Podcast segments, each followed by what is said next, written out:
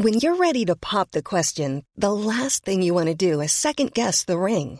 At Bluenile.com, you can design a one-of-a-kind ring with the ease and convenience of shopping online. Choose your diamond and setting. When you find the one, you'll get it delivered right to your door. Go to Bluenile.com and use promo code LISTEN to get $50 off your purchase of $500 or more. That's code LISTEN at Bluenile.com for $50 off your purchase. Bluenile.com code LISTEN. On a Ubisoft Forward, Nintendo Direct, Sony State of Play, D23 de Marvel, le PSVR 2 que j'aurais dû mettre avant et même un petit peu TGS. C'est un plein à craquer comme émission, donc on va se lancer tout de suite.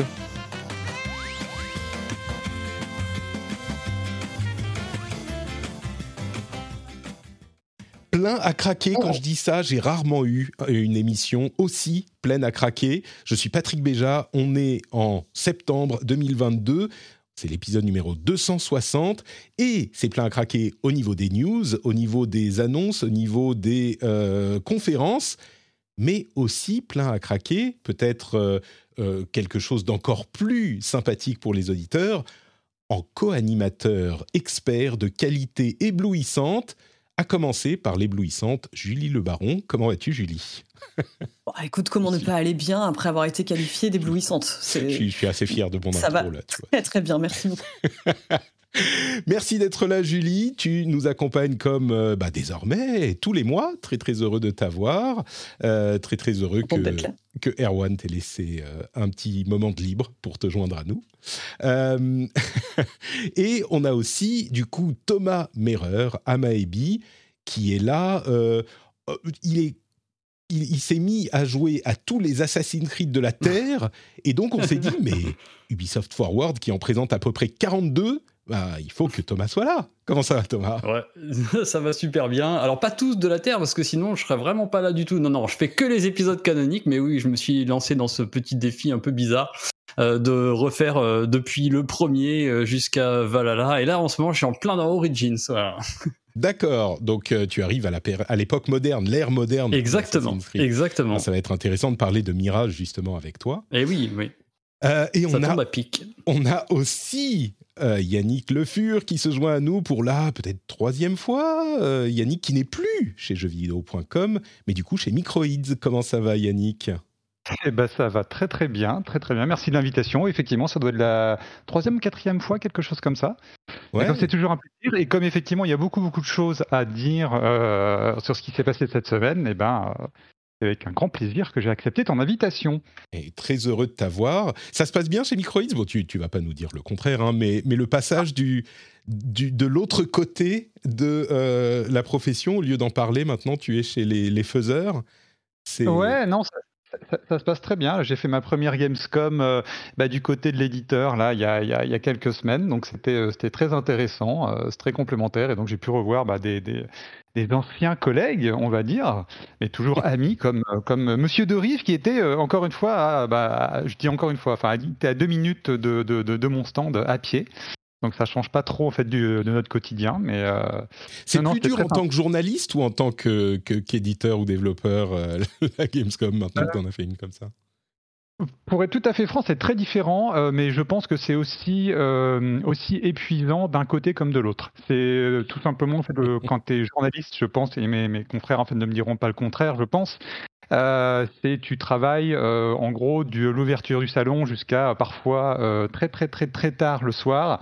Et par contre, du côté éditeur, bah, tu arrives sur le salon, donc tu, tu bosses non-stop jusqu'à la fermeture du salon. Mais après, c'est quartier libre, on va dire. D'accord, tu as au moins un petit peu de temps libre, c'est bien. Exactement. Euh, n'oublions pas de remercier les patriotes. Aujourd'hui, il y a un patriote qui nous a rejoint. Enfin, cette semaine, c'est Judge 696. J'ai cru un instant que c'était 666. Là, j'aurais eu peur mais 696, ça va, on est, on est tranquille. Merci beaucoup à Judge et le producteur de cet épisode, celui qui vous amène cet épisode hors norme avec 4 euh, ou 5 ou 6 ou 10 conférences, c'est Chablex. Euh, Chablex, merci à toi d'avoir été le producteur de cet épisode. C'est celui qui a trouvé le niveau secret, l'un de ceux qui ont trouvé le niveau secret sur Patreon pour soutenir. Donc merci Chablex. Euh, je disais, je plaisantais en disant que bah, c'est un petit peu, je ne sais plus si je l'ai dit, mais le le 3 de septembre. Donc on va se lancer dans les news tout de suite avec la section info à retenir. Et, oui, c'est vraiment. Enfin, je ne sais pas ce qui s'est passé pour que Sony, Nintendo, Ubisoft et, tout le monde se donne le mot mais ils ont tous fait leur conférence à 4 jours d'intervalle. C'est vraiment une sorte de 3 de, euh, de l'automne. Euh, bon, ils voulaient peut-être pas faire leur conférence en août quand il y avait plus assez de, gens, enfin quand tout le monde était en vacances.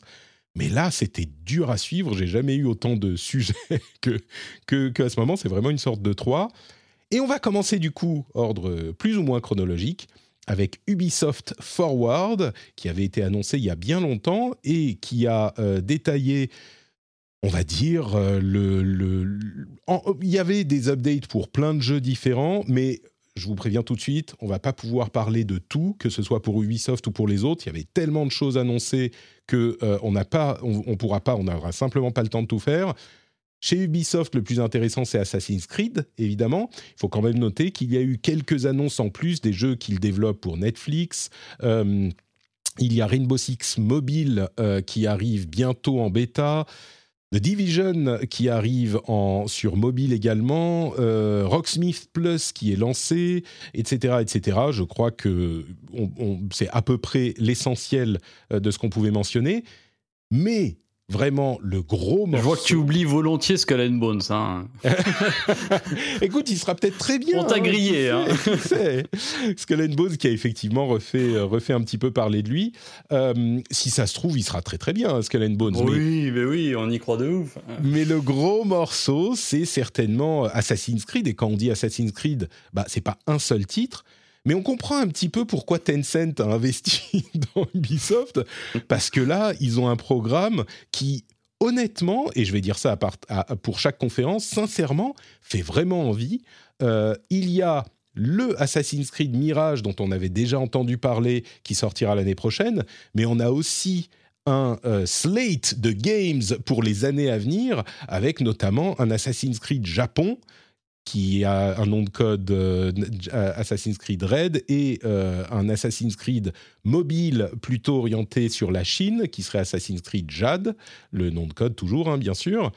Mais il y a d'autres d'autres projets également. Le fait qu'ils aient parlé de Assassin's Creed Infinity, ils l'ont juste mentionné. C'est pas un jeu, mais c'est une plateforme pour devenir une porte d'entrée aux différents jeux Assassin's Creed, mais il y aura quand même des éléments en multijoueur. Euh, il y a aussi, euh, donc euh, bon, on ne sait pas exactement de quoi il s'agit, on pourra en, discuter. Assassin's Creed Valhalla, il y a encore un DLC, donc il l'oublie pas. bref, ça fait beaucoup beaucoup de choses. Je vais donner la parole en dernier à Thomas parce que je pense qu'il y aura beaucoup de choses à dire. Euh, parce que je vais, je vais garder le micro pendant une heure et demie à faire une conférence. C'est ça. Euh, mais peut-être d'abord, euh, d'abord Julie, est-ce que, je ne sais pas si tu es une fan d'Assassin's Creed et est-ce que tu as pensé bah Justement, c'est bien que tu me fasses passer en premier parce que comme ça les gens ne seront pas déçus parce que l'expertise arrivera après. je connais très très mal Assassin's Creed. Je connais très mal Assassin's Creed pour plusieurs raisons. C'est que disons que la plupart des jeux m'ont jamais vraiment attiré et leur gigantisme euh, apparent me faisait vachement peur parce que j'ai l'impression que c'est vraiment un jeu qui me qui me criait vraiment en pleine face à quel point il, était riche en contenu et euh, j'avais presque la, flemme euh, à l'avance. Et sachant que j'ai un peu de mal avec la formule open world Ubisoft, euh, ouais, je me suis jamais plongé ultra sérieusement dedans, à part dans le cas de Valhalla parce que pour une raison tout à fait classique, hein, c'est que je devais le tester. Et ça a complètement confirmé mes doutes sur le gigantisme, enfin, sachant que je crois que ah bah, l'écran pire de ce point de vue. non mais c'est terrible, non mais l'écran titre qui débarque au bout de je sais plus 4 heures, j'étais là non mais il se fiche de moi, c'est comme si toutes mes crainte était devenue réalité. Mais je dois avouer que pour la première fois, j'ai envie d'en tester un. Et euh, il faut avouer que c'est celui qui se passe au Japon. Vraiment, c'est euh, le, simple écrin Japon euh, me donne envie. Je suis prête à oublier tous mes a priori sur Assassin's Creed juste pour ça. Et vraiment, ça, ça a au moins piqué ma curiosité. Après, je dis pas que les, les travers Ubisoft classiques que moi, enfin qui moi en tout cas me déplaisent, seront pas à nouveau présents. Mais j'ai envie de, j'ai envie d'y aller en tout cas. Je, suis, je pense que tu n'es pas la seule hein, dans ce cas-là. Moi, j'ai commencé vraiment, j'en ai fait quelques-uns, mais vraiment, j'ai adoré euh, Odyssey à l'époque, et enfin, il y a quelques années. Et du coup, euh, le Japon, si je me trompe pas, il est développé par l'équipe qui est de Montréal, Thomas me dira. Euh, Québec. Québec Oui, Québec. non, non, ouais. c'est Québec, donc ce sera la même équipe qu'Odyssey. Qu'Odyssey, c'est ça exactement. Et donc je me dis, oh là là, Japon et l'équipe d'Odyssey, oh, oh, oh, il est pour moi celui-là.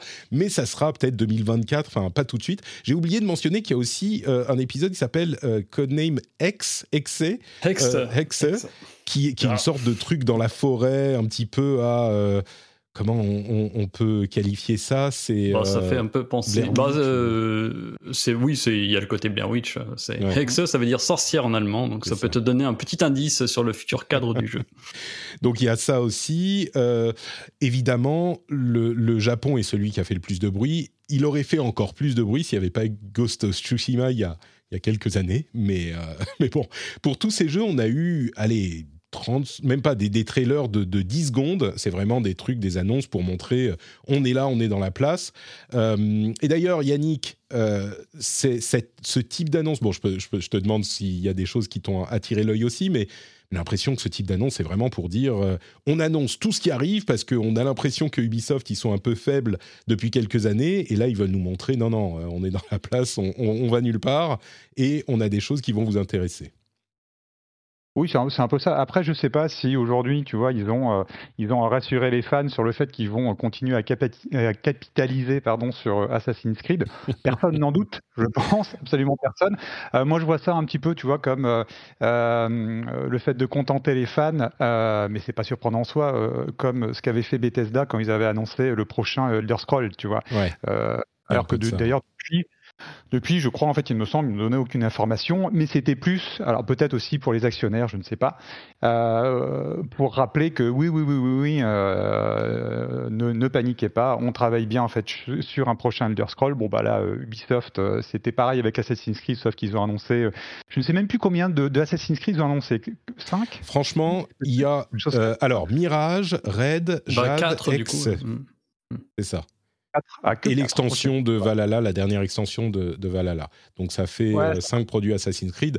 On a, euh, franchement, j'ai l'impression que c'est la présentation qu'ils ont donnée à Tencent pour leur dire Vous voudriez pas nous donner 300 millions Ça serait sympa Oui, ok, très bien. On a vu vos trailers, ils ont l'air cool. Euh, bon, c'est, mais c'est vrai que ça a l'air cool. Je veux dire, c'est pas, c'est pas, euh, comment dire Je Oui. suis pas ironique là. Mais je ne sais pas si vous vous rappelez, euh, alors malheureusement, euh, j'en parlais sur Twitter, j'arrive pas à me rappeler le nom du gars qui avait dit ça de d'Ubisoft, hein, ça fait quand même pas mal d'années. Euh, il répondait aux fans, euh, qui, les fans en fait réclamaient, euh, euh, réclament depuis un, depuis un temps. euh, pour Assassin's Creed, ils réclamaient en fait le Japon et la Seconde Guerre mondiale. Je me rappelle de Mm. ces deux, deux choses-là.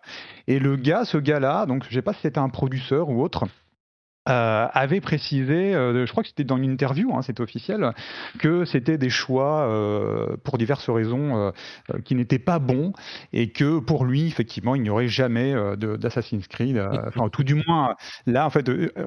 Durant la Seconde Guerre mondiale et durant le Japon. Au final, en fait, la Seconde Guerre mondiale, on l'a eu euh, dans Assassin's Creed Unity, enfin, via les failles temporelles. Bon, ça valait ce que ça valait. Et donc, bah, du, euh, du coup, effectivement, le, Japon, cette fois, ce qui n'est pas surprenant en soi, hein, puisque le Japon, enfin, je veux dire, euh, en termes de, lieu, de, de décor, on va dire, Ouais. a fait un, gros retour en force, j'ai l'impression, depuis quand même quelques années. Donc, Assassin's Creed au Japon, euh, moi, clairement, je, je suis preneur, euh, parce que la série, je la connais depuis le premier épisode, mais je suis aussi très, très toqué, et je l'ai fait dans l'ordre, et j'ai arrêté, moi, euh, en fait, alors, ce qui, ce qui- ce qui est paradoxal, hein, parce que j'ai- j'aime beaucoup les open world, mais tout comme euh, disait euh, très très justement Julie, c'est qu'aujourd'hui, euh, bah, j'ai un peu moins de temps pour jouer, et donc euh, les open world euh, à la Ubisoft me font peur, et j'ai pas encore osé, c'est vraiment le terme, lancer Origins, donc parce que tous les personnes autour de moi qui l'ont fait m'ont dit, ok, il est bon. Euh, moins bon que Odyssey apparemment, apparemment, mais il est, euh, bah, c'est Ubisoft, donc c'est vaste, c'est vaste, et t'en Ah as ouais. pour des centaines d'heures. Donc, euh, C'est donc voilà. au moins, Alors, au moins pour, pondérer, euh, comme je Ouais. suis dedans, Origins, c'est encore celui qui reste dans une dans un scope assez. euh, voilà, enfin, il est très vaste effectivement, mais je pense qu'en 30 heures, vraiment tout chousse, tu peux le plier. Euh, par contre, effectivement, à partir d'Odyssey, c'est là où il pète un câbleau, c'est là, t'es sur 60 heures minimum pour voir le générique de fin, et en tout chousse, baissant la tête, voilà, là, tu es à 90 heures, voire 100 heures, vraiment, mais même sans faire d'à côté, quoi. Donc Oh effectivement, euh, on a sur une, une croissance exponentielle de la durée de vie et du, du contenu qui est complètement ma boule, on est d'accord, hein, c'est de la folie. Du coup, pour, pour être un petit peu précis, euh, l'extension de Valhalla qui arrive cette année, Mirage l'année prochaine, et en plus de ça, donc en plus de ces deux produits déjà annoncés, il y a, comme on disait, Red, Jade et Hexe, et Infinity qu'ils ont vaguement annoncé, mais c'est pas un jeu, c'est plus un hub, et en plus le partenariat Netflix. Donc euh, il y a un, deux, trois, il y a six produits et demi Assassin's Creed euh, qui ont été discutés, dont ils ont discuté à cette conférence. Du coup, Thomas, euh, celui dont on n'a pas parlé là, évidemment, tout le monde a les yeux tournés vers Red. Et peut-être Rex qui est un peu un petit peu intrigant, mais celui qui est vraiment qui arrive a priori l'année prochaine à la à l'automne, c'est Mirage. Euh, qui est pour le coup, on parlait de, durée de vie interminable pour les Assassin's Creed modernes. Là, c'est pas du tout le cas. Au contraire. Oui, tout à fait. Alors bah déjà, juste euh, par parenthèse, au-delà du, truc, il faut pas oublier que c'est les 15 ans de la marque, mine de rien. Oui, bien euh, sûr. c'est aussi ça pour qui. Non, mais c'est aussi pour ça que je pense qu'il y a eu les annonces. Alors d'une part, c'est peut-être pour dire, bon, cette fois-ci, on a marre de ces leaks, bordel. on, met, on, dit tout ce qu'on fait, comme ça vous arrêterez de nous saouler avec les trucs. Surtout que, bon, euh, Red, par exemple, avait fuité déjà, enfin, il y avait déjà des, des rumeurs, etc. Donc c'est très très dur. Hein. Quand t'as 1000 personnes sur un jeu, euh, forcément il y a toujours un petit malin pour aller euh, faire des leaks. Donc voilà, je pense que et puis voilà vraiment de célébrer euh, les 15 ans de la marque, c'était hyper important. Et je pense que comme elle est silencieuse, en tout cas en un épisode important, bah, depuis Valhalla, ça va faire deux ans, ce qui est inhabituel pour la marque de pas sortir de jeu là cette année. et donc ils vont rater pour la première fois euh, faire euh, faire un silence assez long euh, pour la première fois de l'existence de, la série. Donc je pense qu'ils avaient besoin effectivement quand même de dire aux fans on est encore là, on est là, on bosse, on a plein de trucs qui vous attendent. Et ouais, alors Mirage, c'est un peu particulier. tu dis alors les rumeurs parlent plutôt d'une sortie avant l'été 2023. il y a un petit côté un peu ouais, en fait il y a un petit côté je pense un peu symbolique qui est de ne pas le placer forcément comme un épisode avec un grand E, euh, parce que euh, il a un scope assez euh, particulier. au départ, ça devait être un, DLC hein, de, Valhalla, et finalement, il y a eu à la fois une envie de la part de Ubisoft Bordeaux, qui est le lead studio sur le projet, et puis je pense de la brand team de Assassin's Creed de mm, faire un truc pour les 15 ans. Il y a eu une sorte de rencontre des envies qui a fait que, ok, on va faire un jeu à part, mais avec une expérience beaucoup plus réduite. Et moi, je le vois un petit peu, d'après ce que des discussions que j'ai pu en avoir, euh, notamment avec un, des producteurs, et d'après ce qu'ils ont présenté du jeu, je le vois un petit peu comme une sorte de, de, de reboot, retour aux sources, l'épisode un peu fan service qui hmm. va vraiment aller à fond dans la fantasy euh, Assassin's Creed, un peu façon euh, premier épisode, mais extrêmement modernisé en partant sur la base d'un gameplay euh, de Valhalla euh, un peu revampé pour euh, pour essayer de rafraîchir un petit peu tout ça. Mais c'est un épisode un petit peu un petit peu à part c'est voilà c'est c'était à la base un DLC, donc il a presque, je pense, une sorte de statut de spin-off quelque part et euh, qui, qui, est vraiment euh, pour euh, faire une sorte de, de, de, gros gros gros clin d'œil au premier épisode. D'ailleurs, même dans les artworks, il y a des, des, des, artworks qui sont qui sont des, des clins d'œil directs hein, mm. à ceux du premier épisode. Donc c'est un peu c'est un peu comme ça qui se place. J'ai l'impression dans, dans tout ça quoi. C'est le même, c'est un peu le même contexte. On sera au Moyen-Orient. C'est où C'est Bagdad? Je sais plus. Euh, on sera à Bagdad, exactement, euh, qui sera la seule euh, aire de jeu vraiment open world, qui fera à peu près la superficie du Paris Unity, donc ça reste quand même une zone assez assez vaste.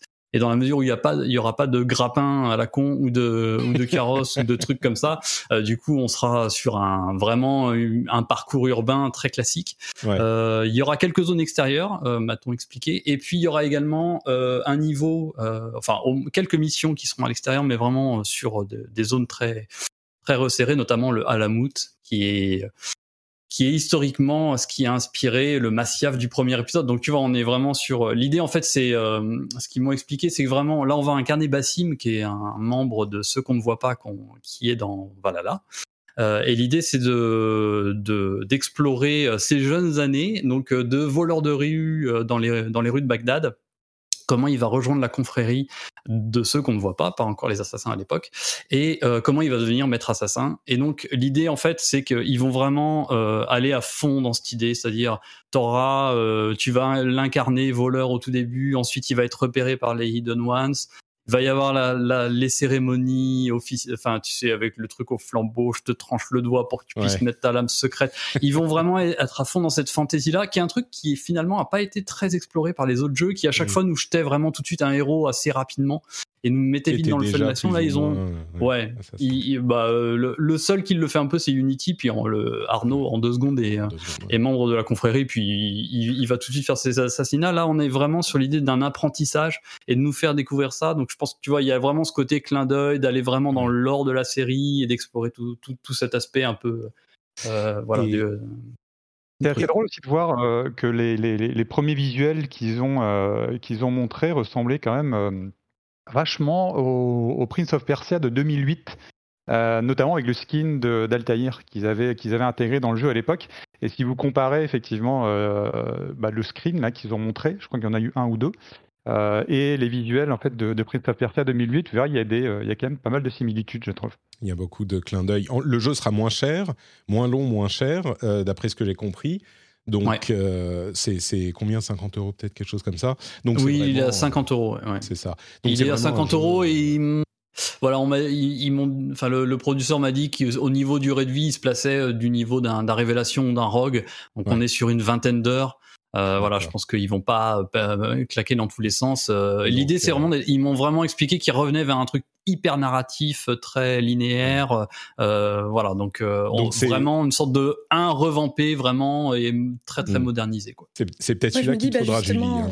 Bah, c'est... ce que j'étais en train de me dire. Je me demandais justement si ça ferait pas office de bonne porte d'entrée bah, pour toutes les personnes réfractaires par rapport au gigantisme des jeux. Enfin, en mm. tout cas, l'image que je m'en fais, parce que dans la réalité, c'est peut-être différent. Mais euh, je me demande parce que tu dis aussi que ça va effectivement permettre d'explorer un lore qui était déjà présent, mais moi, en tout cas, j'ai envie d'essayer juste parce que j'ai l'impression qu'ils m'ont écouté euh, en faisant une euh, campagne plus réduite. Quoi. Bah, moi, je pense qu'ils m'ont écouté au niveau du gameplay parce qu'ils reviennent vraiment vers l'infiltration, le parcours. Euh, et ça, c'est un truc qui manque. Enfin, ils reviennent vraiment vers les piliers mm. du, de, de, gameplay originel.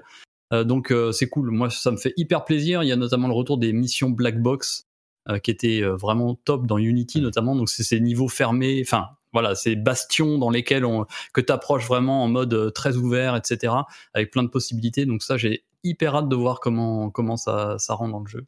Je me demande si on va pas, euh, si on va pas revenir, enfin si c'est pas un petit sidestep, un, un Gaiden, et puis ensuite avec Red, on reviendra à quelque chose de plus. Ouais, euh, non mais je pense, moderne, je pense que c'est vraiment une sorte de truc pour dire, regardez, on sait encore faire ça. Ouais. Euh, on nous l'a réclamé. il y a, y a une poignée de fans irréductibles qui mm. veut ça, on vous le fait. Mais derrière, va y avoir Red complètement barré, Québec qui veut nous rebalancer du grappin, 150 heures de. Alors que le Japon, ça va pas. Moi, je suis pas d'accord du tout.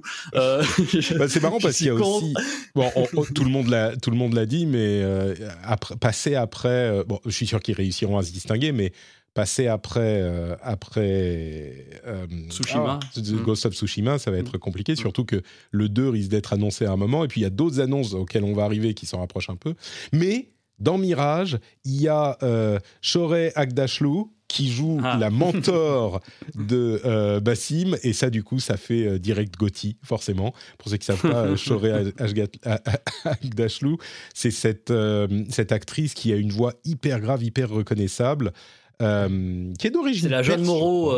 c'est un peu la Jeanne Moreau. Bah, de... Elle parle anglais, donc je ne sais pas si elle est. Mais, mais euh, elle était dans The Expense. Elle jouait à Vassarala dans The Expense et je pense que c'est de là que beaucoup de gens l'ont connue, moi, moi aussi, moi notamment.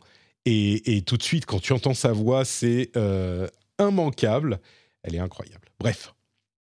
euh, je mentionne quand même, pour finir sur Ubisoft, euh, comme on le disait dans la chatroom, il n'y a pas eu d'annonce de, nouvelles licences. Alors, ils sont concentrés sur Assassin's Creed, mais c'était beaucoup de... Pour Assassin's Creed, il y avait des choses nouvelles. Tout le reste, c'était des choses soit anciennes, soit déjà annoncées. Ce n'était pas le rôle de cette Ubisoft Forward non plus. Comme tu l'as dit, Thomas, c'était les 15 ans de, euh, de, de, la série. Donc, 15 ans déjà quand même. Mais donc, c'est normal qu'ils soient concentrés là-dessus.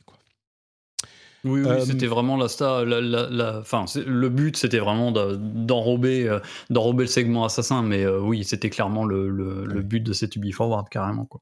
Ah, une mention aussi très rapide pour dire que Yves Guillemot a donné une interview à c'était GameIndustry.biz, je crois, dans laquelle il dit Euh, ah, les NFT, en fait, euh, bon, c'était pour euh, faire des petites recherches, mais finalement, ça n'a pas l'air de trop marcher. Donc, Un retournement de veste très habile. Hein. C'est pas du tout cramé à milieu. Comme le notait Game Cult, les, les annonces au moment des NFT, c'était genre c'est l'avenir du jeu vidéo. Nous allons entrer de plein, plein pied dans le futur. et après, le, le, le four qu'ils ont fait avec leur NFT sur, sur leur test. Euh, bon, ce qu'il faut avouer qui est vrai, c'est qu'ils font quand même, euh, ils sont toujours les premiers sur les nouvelles technologies, donc euh, ça on peut pas leur retirer. Deuxième conférence, gros morceau également, le Nintendo Direct qui a duré 40 minutes et qui était diffusé le jour où le State of Play était diffusé aussi, un petit peu plus ramassé le State of Play de Sony, mais gros morceau sur le Nintendo Direct également avec. Alors, je vais donner. Là, on était vraiment, on était un petit peu dans la surabondance presque, parce qu'il y avait euh, des passages avec des petits focus sur des jeux spécifiques, mais il y avait aussi ces petites transitions où il montrait genre 10 jeux en 2 minutes, où là, on avait les yeux qui tournaient et la tête qui, euh, voyait flou, ou le contraire. Euh, mais du coup, là, évidemment, on va pas parler de tout il y avait tout de même euh, deux choses à noter. Bon, je vais parler de quelques jeux quand même, mais une chose, c'est que on est vraiment dans l'ère des Stardew Valley-like. Des jeux de ferme et ou de combat, euh, enfin de ferme et un peu de combat avec, ou juste euh, faire sa ferme, il y en a eu euh, entre le 3 et ça, il doit y en avoir 20 quoi, qui sont. Ah ouais, c'est clair, et rien que 4 pendant le Nintendo Direct, ouais, c'est, ça paraît énorme. C'est assez fou. Euh, mais l'autre truc, bon, il y avait quand même des grosses annonces. Ils ont commencé avec un nouveau, un nouveau Fire Emblem, Fire Emblem Engage, qui arrive dès le 20 janvier, donc qui arrive très bientôt, dans lequel on pourra invoquer des héros des précédents Fire Emblem. Là, c'est du fan service à fond. Il y a Octopath Traveler 2, le vrai 2, qui arrive le 24 février. Une annonce surprise de Final Fantasy Fantasy Theatrhythm Final Bar Line, ils aiment vraiment les titres à rallonge chez, chez Square, euh, qui, entre parenthèses, a 385 chansons, donc c'est pas rien, mais il y a aussi des versions deluxe dans lesquelles on a des chansons supplémentaires qu'on n'aura pas dans la version normale, dont des chansons que, que les fans aiment, j'imagine. Donc, euh, petit entourloupe là, bien joué. Euh, Pikmin 4 que euh, Monsieur Miyamoto est venu révéler. Euh, Pikmin 4 qui arrive en 2023, Bayonetta 3 un petit euh, trailer qui il arrive le 28 octobre, donc ça c'est vraiment bientôt. Final Fantasy VII Réunion arrivera le 13 décembre. si je ne me trompe pas, on n'avait pas encore la date. Et donc là c'est le 13 décembre, alors sur Switch, mais on imagine que ça sera sur les autres consoles aussi. Kirby's Return to Dreamland Deluxe qui offre un coop local à 4 joueurs et plusieurs options de, coop qui arrive le 24 février. Et bien sûr, le super gros morceau pour la fin, ils ont bien joué. Un hein. gros morceau au début, gros morceau à la fin. C'est Breath of the Wild 2, qui n'est plus Breath of the Wild 2, mais qui a son titre officiel, Tears of the Kingdom, euh, le 12 mai 2023. Et je vous laisse la parole. Alors, on va revenir vers Julie. Hein. On, fait, on fait dans l'ordre. Moi, j'ai plein de choses à dire, évidemment, mais je vais vous laisser parler. Ça sera plus intéressant. Julie, qu'as-tu pensé de ce Nintendo Direct? Bah, j'ai trouvé ultra intéressant parce que j'ai l'impression qu'il s'adressait vraiment à tout le monde. Enfin, dans le sens où il y avait, bon, bah, clairement, les personnes comme moi hein, qui attendaient juste de voir s'il allait avoir une annonce quelconque portant sur Zelda ceux-là ont été contentés et c'est pas c'est pas à tous les Nintendo Direct que ça arrive. Euh, mais il y avait aussi enfin je veux dire plein d'annonces chouettes bah ouais notamment sur des euh, sur des grosses franchises bah t'as cité Fire Emblem. Il y en avait même pour les fans de jeux de fitness parce qu'on a quand même un jeu de fitness Ken le survivant qui va débarquer. Je sais pas si c'était vraiment à, à faire mais en tout cas il a le mérite d'exister euh, qu'il y ait ouais, d'autres contenus sur Xenoblade Chronicles. Enfin, je trouvais ça très très dense avec des annonces de portage euh, assez réjouissantes, je trouve, notamment euh, des, des, jeux que je, qui, qui, moi me semblaient taillés pour la Switch. Je pense à It Takes Two ou à Tunic qui euh, ont leur date pour leur avis sur Switch. Donc le 4 novembre pour It Takes Two et Tunic le 27 septembre. c'est des jeux moi que j'ai beaucoup aimé, donc je suis très contente de me dire que d'autres gens vont pouvoir y avoir accès. Mais voilà, enfin tout ça pour dire que en fait j'ai surtout envie de parler de Zelda. Vraiment. Parce que ce que j'attendais avec une folle impatience, c'était euh, bah oui d'avoir une date, mais aussi un petit peu d'image quand même, parce qu'on n'avait pas grand chose à se mettre sous la dent. Et même si c'est très très marrant euh, de passer du temps sur des forums euh, spécialisés avec des gens qui débattent euh, sur le moindre petit pixel de trop qu'on a vu et qui peut-être laisse penser qu'on va jouer Ganon et pas et pas Link ou peut-être que ce sera Zelda, etc. Enfin, c'est toujours très marrant, mais là j'étais contente d'avoir un, petit peu de concret à mettre sous la dent et mmh. c'est juste que voilà, ça confirme ce qu'on pensait que ce sera en grande partie dans le ciel, donc il y aura une certaine verticalité à ce, à ce Zelda et euh, je, trouve les images plutôt, euh, plutôt chouettes. Enfin, c'est, j'ai, très très hâte en tout cas d'y jouer. Et, euh, j'ai en tout cas l'impression que, et vraiment je repose sur quelques images pour dire ça, mais qui ne sont pas complètement reposés sur leur laurier parce qu'il y a forcément de, de, grandes attentes pour cette suite. Je pense qu'il y a moyen en fait d'être vraiment très très surpris sur ce qu'ils vont pouvoir faire sur l'exploration de ces îlots aériens qu'on a pu voir dans la bande-annonce. Il faut avouer que euh, elle est pas, est pas longue hein, la bande-annonce. Elle fait 1 minute 30 et franchement, il doit y avoir 30 secondes de vraies images euh, de, gameplay quoi, ou de, du personnage qui fait des trucs. Et, et, en 30 secondes, ça suffit pour nous insuffler une sorte de d'émerveillement, enfin voir Link qui plonge littéralement dans le vide depuis cette île dans les airs qui plonge. On a l'impression, comme dans Breath of the Wild, où on avait l'impression d'une respiration, d'un monde euh, euh, qui s'ouvrait à nous. Et ben là, on a l'impression vraiment qu'on est euh, une sorte de, enfin, qu'on a une sorte de liberté accrue et, aérienne assez, assez enivrante. Alors c'est 30 secondes, mais ça fonctionne complètement. Et moi, j'attends déjà mai avec avec impatience, quoi. J'imagine que tout le monde va vouloir parler de Zelda, ne vous privez pas, mais s'il y a d'autres choses, vous pouvez aussi mentionner, hein, même si c'est des jeux que, que j'ai pas cités. Yannick, euh, qu'as-tu pensé de cette euh, présentation de Nintendo? Alors déjà, euh, je ne vais pas parler de Zelda, puisque même si je pensais bien effectivement qu'il serait présenté, mais je n'ai pas fait le précédent et vous pouvez me huer. non, au contraire, moi je t'envie. Je t'envie. Ah oui, J'aimerais l'oublier pour le refaire, ah, mais oui, tu as tellement de la chance.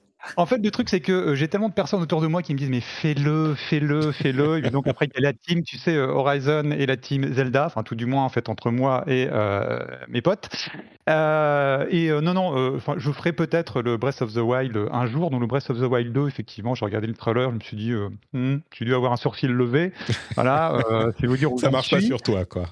Non, ça, marche pas plus que pas plus que ça, mais euh, après là, j'en reviens aussi à ce, ce, que je disais quand j'évoquais Assassin's Creed, c'est que euh, je n'ai rien contre la, licence Zelda, hein, j'en ai fait ai fait plusieurs, je l'aime beaucoup même. Euh, Wind Waker, par exemple, c'est mon épisode préféré parmi ceux que j'ai fait. J'ai beaucoup apprécié le euh, c'était Link's Awakening sur Switch. Mais là, j'en reviens à ce que je disais sur Assassin's Creed. Donc Zelda, pour moi, en fait, est trop vaste pour moi, donc mmh. ça me fait un peu peur. Et justement, le Link's Awakening est beaucoup plus, euh, on va dire, euh, bah, beaucoup, moins dense, tout simplement, beaucoup plus euh, unidirectionnel, si je puis dire. Et c'est ce qui m'intéresse plus. Mais voilà, mais, mais, mais au-delà de ça, non, le Nintendo Direct, c'est peut-être, c'est peut-être moins, moins ma cam, on va dire, l'univers, l'univers Nintendo, même si, comme disait Julie, celui-ci était vraiment dense, il y en avait vraiment pour tout le monde. Donc je le reconnais, hein, il était très très efficace. en même temps, il savent faire. Nintendo. Euh, ils n'ont plus rien à prouver à ce niveau-là. Euh, il y, a, pas mal de choses, mine de rien, qui pourraient m'intéresser. Je dis bien pourraient parce que bah, il faut avoir le temps, notamment Fire Emblem, qui est une série mm. qui me fait de l'œil depuis des années. Euh, je m'y suis jamais mis, mais là le, trailer de, du dernier était, était plutôt cool. Octopath Traveler 2, euh, j'ai adoré le premier, donc euh, celui-ci, euh, là par contre, effectivement, j'étais comme un petit fou. Euh, si vous aviez tendu l'oreille, vous m'auriez entendu hurler, voilà, couiner. donc non, non, ça c'est vraiment, vraiment, ça me parle. J'aime beaucoup, beaucoup le rendu, beaucoup, beaucoup ce qu'ils ont fait avec le premier. Et puis après, pour le reste, effectivement, voilà, c'était bah, beaucoup de jeux que j'ai déjà fait euh, sur d'autres consoles. Donc euh, effectivement, je suis, je suis, très content pour, euh, pour Nintendo fans, les possesseurs de Switch notamment, bah, parce qu'ils vont pouvoir ils vont pouvoir jouer mine de rien à des jeux que je juge immanquables aujourd'hui. je pense notamment bah, à FF7, à Resident Evil 8, etc. Oui, Resident Evil 8 et les autres disponibles en cloud. exactement, exactement. Donc, et si, il y avait aussi à, noter quand même, parce que j'aime beaucoup cet épisode, c'est le bon, c'est qu'un remaster, hein, mais c'est un euh, remaster de Tales of Symphonia. Mm. Euh, beaucoup cet épisode, donc bon, euh, voilà, c'était c'était une, une, petite virgule dans euh, durant le Nintendo Direct, mais mais elle a son importance pour moi. Et, et voilà, donc globalement, effectivement, j'ai trouvé ça cool. Je, je me suis pas ennuyé, mais ce sont sont peut-être des, des, des, jeux qui me parlent qui me parlent un petit peu moins que, par exemple, les jeux de PlayStation. Eh ben on, y, on y viendra dans un instant parce qu'il y a du de la matière là-dessus aussi. Euh, bon, après qu'on ait fait le petit détour par euh, l'infidèle là qui n'aime pas Zelda, euh, tu es prêt à nous reparler de, de Zelda encore, Thomas ou ah, Mais il y, avait, il y a eu d'autres trucs que Zelda dans ce Nintendo Direct? Non, mais c'est vrai, c'est vrai, c'est vrai. Mais bon, Pardon, tu, vois, tu, donnes, des miettes à des gens affamés, forcément, ils en parlent avec gratitude. Donc tu fais pas partie des gens qui étaient en extase devant Final Fantasy Theatrhythm euh, non, mais je. non, il y a, y a, juste. Ah, il y a le petit. J'avoue, il y a un petit truc de Pikmin 4 qui a fait un, un petit truc chez moi, qui m'a rappelé mes jeunes années. Tu sais, j'avais juste euh, ma pauvre petite GameCube, il y avait pas grand chose dessus. Et puis ça m'a rappelé un peu. Je me suis dit, oui, tiens, pourquoi pas Qu'est-ce qu'ils sont capables de, de, de nous refaire aujourd'hui sur, sur du Pikmin? Bon, y a Ça sera peut-être l'épisode pour que je découvre, euh, je découvve Pikmin. C'est pas une. Enfin, je suis, je suis, sûr que tout le monde la connaît, la licence, mais moi je la connais pas bien. C'est de la stratégie temps réel live Pikmin. Euh, et puis il a l'air très beau, le nouveau. oui, euh, ouais, voilà. Bon, à voir. Il arrivera en début d'année prochaine, hein, si je ne me trompe pas. Non, enfin, ils ont dit 2023. Ils n'ont pas plus que ça. Et on c'était juste un petit teaser, quoi. Mais non, ouais, euh, sinon, non, j'avoue, oui, Breath of the Wild 2, évidemment, évidemment. Et, et surtout, alors, je, je, veux rebondir à ce que, ce que tu disais tout à l'heure. J'aimerais, j'appelle de mes voeux, comme disent les hommes politiques, euh, que euh, l'ensemble des services marketing, des éditeurs prennent exemple sur ça. Parce que, comme tu disais, quoi, on alors moi j'étais ultra frustré de ouf parce que le trailer, 40 secondes, on te monte un truc, une fresque euh, ancestrale, on s'en fout. Mais en même temps, je me dis, mais c'est ça qu'il faut faire. Arrêtez. et tu vois, ça fait un lien avec Ubisoft tout à l'heure même s'ils ont fait que des teasers, mais généralement, c'est les pros du. il y a qu'à voir Skull and Bones, qui doit être à son 25e trailer. c'est arrêter, surtout pour des open world. Donnez-nous juste envie. Trouvez un moyen de nous donner envie d'aller explorer les trucs, mais arrêtez d'explorer, de, vous sentir obligé de décortiquer chaque truc de gameplay, de machin, dire mmh. regarde, on s'en fout. Regarde là, t'as vu, tu vois, tu te montes, tu, tu te reposes deux secondes sur le premier Breath of the Wild, tu fais tu, tu montes quelques images et boum, tu sais où tu vas aller et tu sais pas où tu vas aller et c'est incroyable et tu te projettes tout de suite dedans et ça, je trouve ça assez ouf. Donc ouais, j'ai vraiment super hâte. De, il, il, éclipse, ça de mon point de vue, il éclipse tout. C'est celui que j'attends avec euh, énormément d'impatience. Je pense que t'es pas le seul. Euh, ils ont euh, juste par rapport à ce que tu disais, je suis d'accord avec toi. C'est bien quand on en voit moins que ce qu'on voit, mais c'est un luxe que n'ont pas les, les jeux qui sont moins connus et moins attendus qu'un Zelda. Oui. Non, mais tu quand tu vois, typiquement quand tu es un Assassin's Creed, tu vois. Hmm. Quand tu es un Assassin's Creed, mais tu fais juste un trailer d'ambiance. Les open world claquent toujours, ils sont toujours incroyablement bien faits. Tu la fais méthode Rockstar, 30 tu mets secondes, une image, bam, et hop, c'est bon. Non, mais voilà, vous mentionnez, vous mentionnez Rockstar, vous mentionnez Zelda, forcément, c'est des jeux euh, qui Enfin, même, à vrai dire, Zelda, il s'en est vendu, je crois, 10 millions, quelque chose comme ça. C'est le Zelda le plus vendu euh, de la série. Et, malgré ça, c'est pas un jeu qui a un énorme, euh, un énorme Apple, mais je pense que tous les possesseurs de Switch savent que Zelda va arriver. Assassin's Creed, euh, c'est un jeu qu'achètent les gens. C'est pas nous, c'est on est à mi-chemin entre les gens comme nous et les gens qui jouent que à Call of Duty ou à, ou à euh, FIFA chaque année, tu achètes, et c'est pour ça qu'il dure aussi longtemps, tu achètes ton Assassin's Creed et c'est le jeu auquel tu vas jouer le soir en rentrant pendant le, les six prochains mois de ta vie, tu vois, et, hmm. et pour, pour la plupart des joueurs. Et du coup, pour toucher ce public, ils ont besoin d'en faire des, des, des tonnes. Nous, ça nous saoule, mais euh, les, les, c'est pas un truc que ce genre de jeu peut se permettre, je crois. Les petits jeux ou les jeux moins connus peuvent pas se permettre autant. Forcément, Zelda, il montre une demi-image, euh, l'internet entier, entier explose.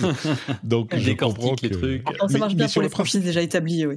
Ouais, ouais, ouais. Qui est rigolo avec. Euh, qui est rigolo avec Ubisoft en, termes de com, c'est que j'ai l'impression que tu vois que c'est vraiment, euh, par exemple, je, pensais à Jade. Jade, en fait, donc ils ont montré euh, donc euh, l'épisode au Japon. Ils ont montré en fait Jade, c'est en Chine. C'est Red. En Chine, oui. Euh, en Chine, pardon. C'était Red, pardon. C'était Red. Donc ils ont montré en fait bah, uniquement en fait, ça durait quoi, 10 secondes, un truc. Oui, c'est un teaser. Hein. Donc, voilà, t'as as un ninja, t'as la lame, as la lame d'assassin. En fait, tout le monde est content, c'est super. et en fait, après, connaissant Ubi, je pense qu'il y a des chances que ce soit donc un trailer en CGI. Et après, effectivement, euh, comme disait Thomas très justement, ils n'ont pas cet entre-deux, je trouve, euh, comme ce qu'a fait par exemple euh, Nintendo avec Breath of the Wild 2. Eux, je pense qu'en fait, ils vont directement passer en fait sur des, vidéos de gameplay où ils vont décortiquer effectivement bah, les nouveautés. Mmh. et, ce qu'on va pouvoir faire effectivement dans, le jeu. Quoi. Mais oui, il y a, peut-être moins un côté poétique, si je puis dire, dans, dans, leur façon de communiquer. Quoi. Hmm. On est d'accord. Euh, on me signale, on me rappelle dans la chatroom que c'est 30 millions sur Switch, euh, Breath of the Wild quand même, ce qui est un succès absolument incroyable. Le, mieux d'avant, il y en a eu deux ou trois qui ont fait presque entre 5 et, 10 millions. Euh, tous les autres, c'était moins de 5 millions. Donc c'est vraiment un succès incroyable. Bon, on verra. C'est pour ça, évidemment, qu'il est tellement attendu. Et puis, il était tellement novateur. Et il y a des dizaines de jeux qui s'en sont euh, inspirés depuis. D'ailleurs, je suis curieux de voir s'ils vont euh, pouvoir faire quelque chose d'aussi euh, intrigant et intéressant que le premier Breath of the Wild, où ils vont se reposer sur les mêmes, pardon, sur les mêmes mécaniques. ça sera peut-être le cas d'ailleurs. Ça sera très bien certainement, mais à voir. Donc, ok. Ça, c'était le Nintendo Direct. On ah, on n'a pas parlé de GoldenEye, je me dis juste, ah. quand même. Pardon. Quand même un petit mot pour GoldenEye, une petite pensée pour GoldenEye 007, là, quand même, parce que c'était quand même un euh, très chouette jeu qui, arrive sur le Nintendo Switch Online plus Expansion Meilleur jeu multijoueur de l'univers quand même. Bah, il est absolument fantastique ce jeu, mais effectivement, je, le, adoré un remake en vrai. Multi à 4 en local, pardon, mais il y a jamais, moi j'ai jamais rien vécu d'aussi intense euh, que, que ça. Tu fais bien ah, de le formuler comme ça dans, dans la chatroom. Il y a des gens, pardon, dans notre euh, Discord, il y a des gens qui ont tout de suite commencé à dire ah, je crois que c'était notre ami Cassim d'ailleurs qui ont dit euh, ah, les gens vont enfin se rendre compte qu'en fait GoldenEye c'est pas bien du tout, et, tu fais bien de le formuler comme ça parce que c'était une expérience à l'époque. Mais aujourd'hui, bon, évidemment, ça vaut plus grand chose, donc ça ressortit. C'est le genre de jeu, tu le relances parce que tu te souviens de tes années euh, avec les amis. Euh, et puis tu, tu, le joues deux minutes et tu fais mais c'est quoi cette merde? Mais enfin, qu'est-ce qui m'a pris? Qu'est-ce qui m'a pris? Non mais il a dû prendre un coup de vieux. Ah c'est sûr ouais, 25 ans. Incroyable. Mm. Bon, State of Play, September 2022. Alors, qu'est-ce qui s'est passé du côté de Sony? Euh, Julie, j'ai un petit peu envie de te dire, là, c'est notre moment. C'est pour nous que euh, cette, euh, cette conférence a été ouverte par Tekken 8, Et enfin oui. annoncé. Mais oui. Oh là là on faisait déjà nos prédictions, euh, chapeau en aluminium sur la tête euh, avant même que ce soit annoncé. Mais ouais, j'étais tellement heureuse qu'ils ouvrent là-dessus. Enfin, et sur des images en plus ultra, euh, bah, qui m'ont donné vraiment envie, quoi. Ouais, on est d'accord. Bon, je je, replace, enfin voilà, je suis obligée de tempérer un peu mon propre enthousiasme parce que euh, voilà, on sait que c'est des images issues de la, du mode histoire, mais euh, c'est, ça, ça, donne rudement envie en fait. Et revoir euh, bah, les persos de Jin Kazama et Kazuya Mishima qui sont emblématiques de la franchise se battre comme ça en haute définition avec des ralentis, des effets, même des nouvelles esquives que j'avais jamais vues auparavant, moi ça suffit, ça suffit. Enfin, j'ai, trop hâte, donnez-le moi quoi, immédiatement. En plus, j'ai quand même la, frustration qui n'est pas encore de date, mais en tout cas, ça, ça donne vraiment très envie, le peu qu'on a vu. Ouais, on est d'accord. C'est très très excitant pour les fans de la série. J'ai l'impression que le jeu est un. Je me demande à quel point il va y avoir des ralentis comme ça dans le jeu en lui-même. J'imagine que non, bien sûr. On en saura certainement plus au TGS qui s'ouvre euh, là euh, aujourd'hui, je crois. Euh, donc bon, on verra aujourd'hui ou demain. On verra ce que ça donne. Le jeu est annoncé. J'imagine qu'il sortira en 2023 comme Street Fighter 6. c'est la nouvelle génération de consoles qui amène ces nouvelles générations de ces séries de jeux de combat préférés. Bon, bah, j'ai très très hâte évidemment. Mais ça, c'était juste l'ouverture. Comme je le disais, la, la conférence était beaucoup plus ramassée. Enfin, c'était même pas une conférence, c'était une, une série de vidéos beaucoup plus ramassée, une vingtaine de minutes. Et du coup, euh, c'était chacun avait sa place. On a eu pas mal de choses. Euh, et on a eu. Alors, Tekken 8, bien sûr. Là encore, je vais donner quelques noms, mais vous pourrez parler de, choses supplémentaires. Euh, like Dragon Ishin, qui est un jeu qui n'est pas sorti en dehors du Japon, qui est un Yakuza qui se situe dans le Japon de Meiji, qui est le moment de la restauration entre l'ère d'Edo et l'ère moderne et, dans lequel on a en fait les personnages de Yakuza qui sont euh, incarnés dans cette époque de Meiji. Et c'est un Yakuza Meiji qui arrive en février 2023. C'est un remake euh, qui a une petite vibe, euh, une petite vibe Assassin's Creed slash Ghost of Tsushima, qui a été rejoint par Rise of the Ronin, qui est un jeu de la Team Ninja de Koei Tecmo, qui lui aussi, pour le coup, se place autour de l'ère Meiji en 63, euh, en 1863, qui arrivera lui en 2024. Hein, donc ça c'est beaucoup euh, plus loin, mais euh, qui a l'air assez excitant lui aussi. Euh, et puis, on a eu un euh, truc qui a certainement fait grincer des dents beaucoup de gens, c'est une quête exclusive pour euh, Hogwarts, Legacy, une quête exclusive pour Sony. Et le jeu arrive en février 2023 et qui continue à être. Enfin, moi, je comprends pas comment tout va tenir dans ce jeu. Je sais que c'est Avalanche qui le fait et qu'ils ont l'habitude des jeux ambitieux, mais, mais là, enfin, des open world mais là, je comprends pas comment ce jeu va être, euh, va tenir. C'est un jeu d'une ampleur euh, Assassin's Creedesque. Euh, il est partout. mais, mais donc bon, ça, ça, reste impressionnant. La quête exclusive, c'est une pratique commerciale qui ne plaît pas à tout le monde. Moi, ça me gêne pas plus que ça. Mais, mais voilà. Euh, et puis bien sûr, le gros morceau, c'était le trailer, le premier trailer de God of War Ragnarok. Je suis sûr que comme pour Zelda, on va en reparler avec vous dans une seconde. Je veux aussi mettre dans le lot euh, les hands-on du PlayStation VR 2 qui euh, ont été réalisés en, en parallèle de, cette, de ce State of Play. Et donc on a pas de date précise et pas de prix, mais par contre, les journalistes ont vraiment pu mettre leurs mains et leur tête sur le PSVR 2 avec des euh, impressions qui sont quand même euh, dans l'ensemble très positives. On pourra en parler dans un instant si vous le, si vous le souhaitez. Mais du coup, bon, on a fait une petite aparté avec Julie pour Tekken 8 parce qu'on n'a pas pu s'en repêcher. Mais est-ce qu'il y a d'autres choses que tu as, que tu as retenues dans ce State of Play? Julie euh, bah alors, ouais, alors bon, je vais pas reparler de Tekken 8, je pourrais en reparler. Tu peux, tu peux, si, vas-y. On va faire tout le non, mais... sur Tekken 8. non, mais disons que à la fois, enfin, il y a ce truc de vraiment, oui, contenter euh, les fans en mettant des, des, personnages. On sait très bien pourquoi ils sont là, mais on sait aussi que, euh, voilà, enfin, je veux dire, c'est une franchise qui a su se renouveler à chaque épisode, enfin, avec des ajouts euh, de, de gameplay, effectivement, l'ajout de nouveaux personnages. Donc, j'ose espérer, en tout cas, que ce 8 qui arrive quand même 7 ans après, euh, le 7 euh, aura des apports, enfin vraiment en termes de gameplay, je les attends vraiment là-dessus. Mais euh, dans, les choses qui m'ont marqué, alors je, moi, vraiment, je, c'est peut-être un fétichisme très particulier de ma part, mais j'ai été assez marqué par le trailer de Pacific Drive, donc qui est un, un jeu, un jeu d'horreur en voiture, en gros. Hein. Ouais, qui était, flippant et particulier. Hein. Bah, alors en fait, moi, euh, s'il m'a interpellé, c'est aussi parce que j'attends depuis longtemps un jeu qui s'appelle Beware, qui est un jeu, euh, bah, jeu d'horreur en voiture également, mais euh, qui donne pas trop de ses nouvelles pour le moment. Après, on sait que c'est un, développeur indépendant, mais qui reprend un peu le, le, même principe. On est dans un jeu à la première personne où on conduit une voiture sur une route qui a l'air excessivement hostile et dangereuse. on sait, enfin, on voit pas grand chose. Hein. on voit dans les images, moi, j'y vois un peu une ambiance un peu à la Silent Hill, Last of Us, parce qu'on traverse des, des zones militaires. Et de ce que je comprend, euh, c'est euh, nous, en tant que joueurs, on pourra sortir de la voiture, mais ça la laissera vulnérable. Et c'est euh, là-dessus que repose un peu l'échec ou la réussite, c'est de préserver la voiture.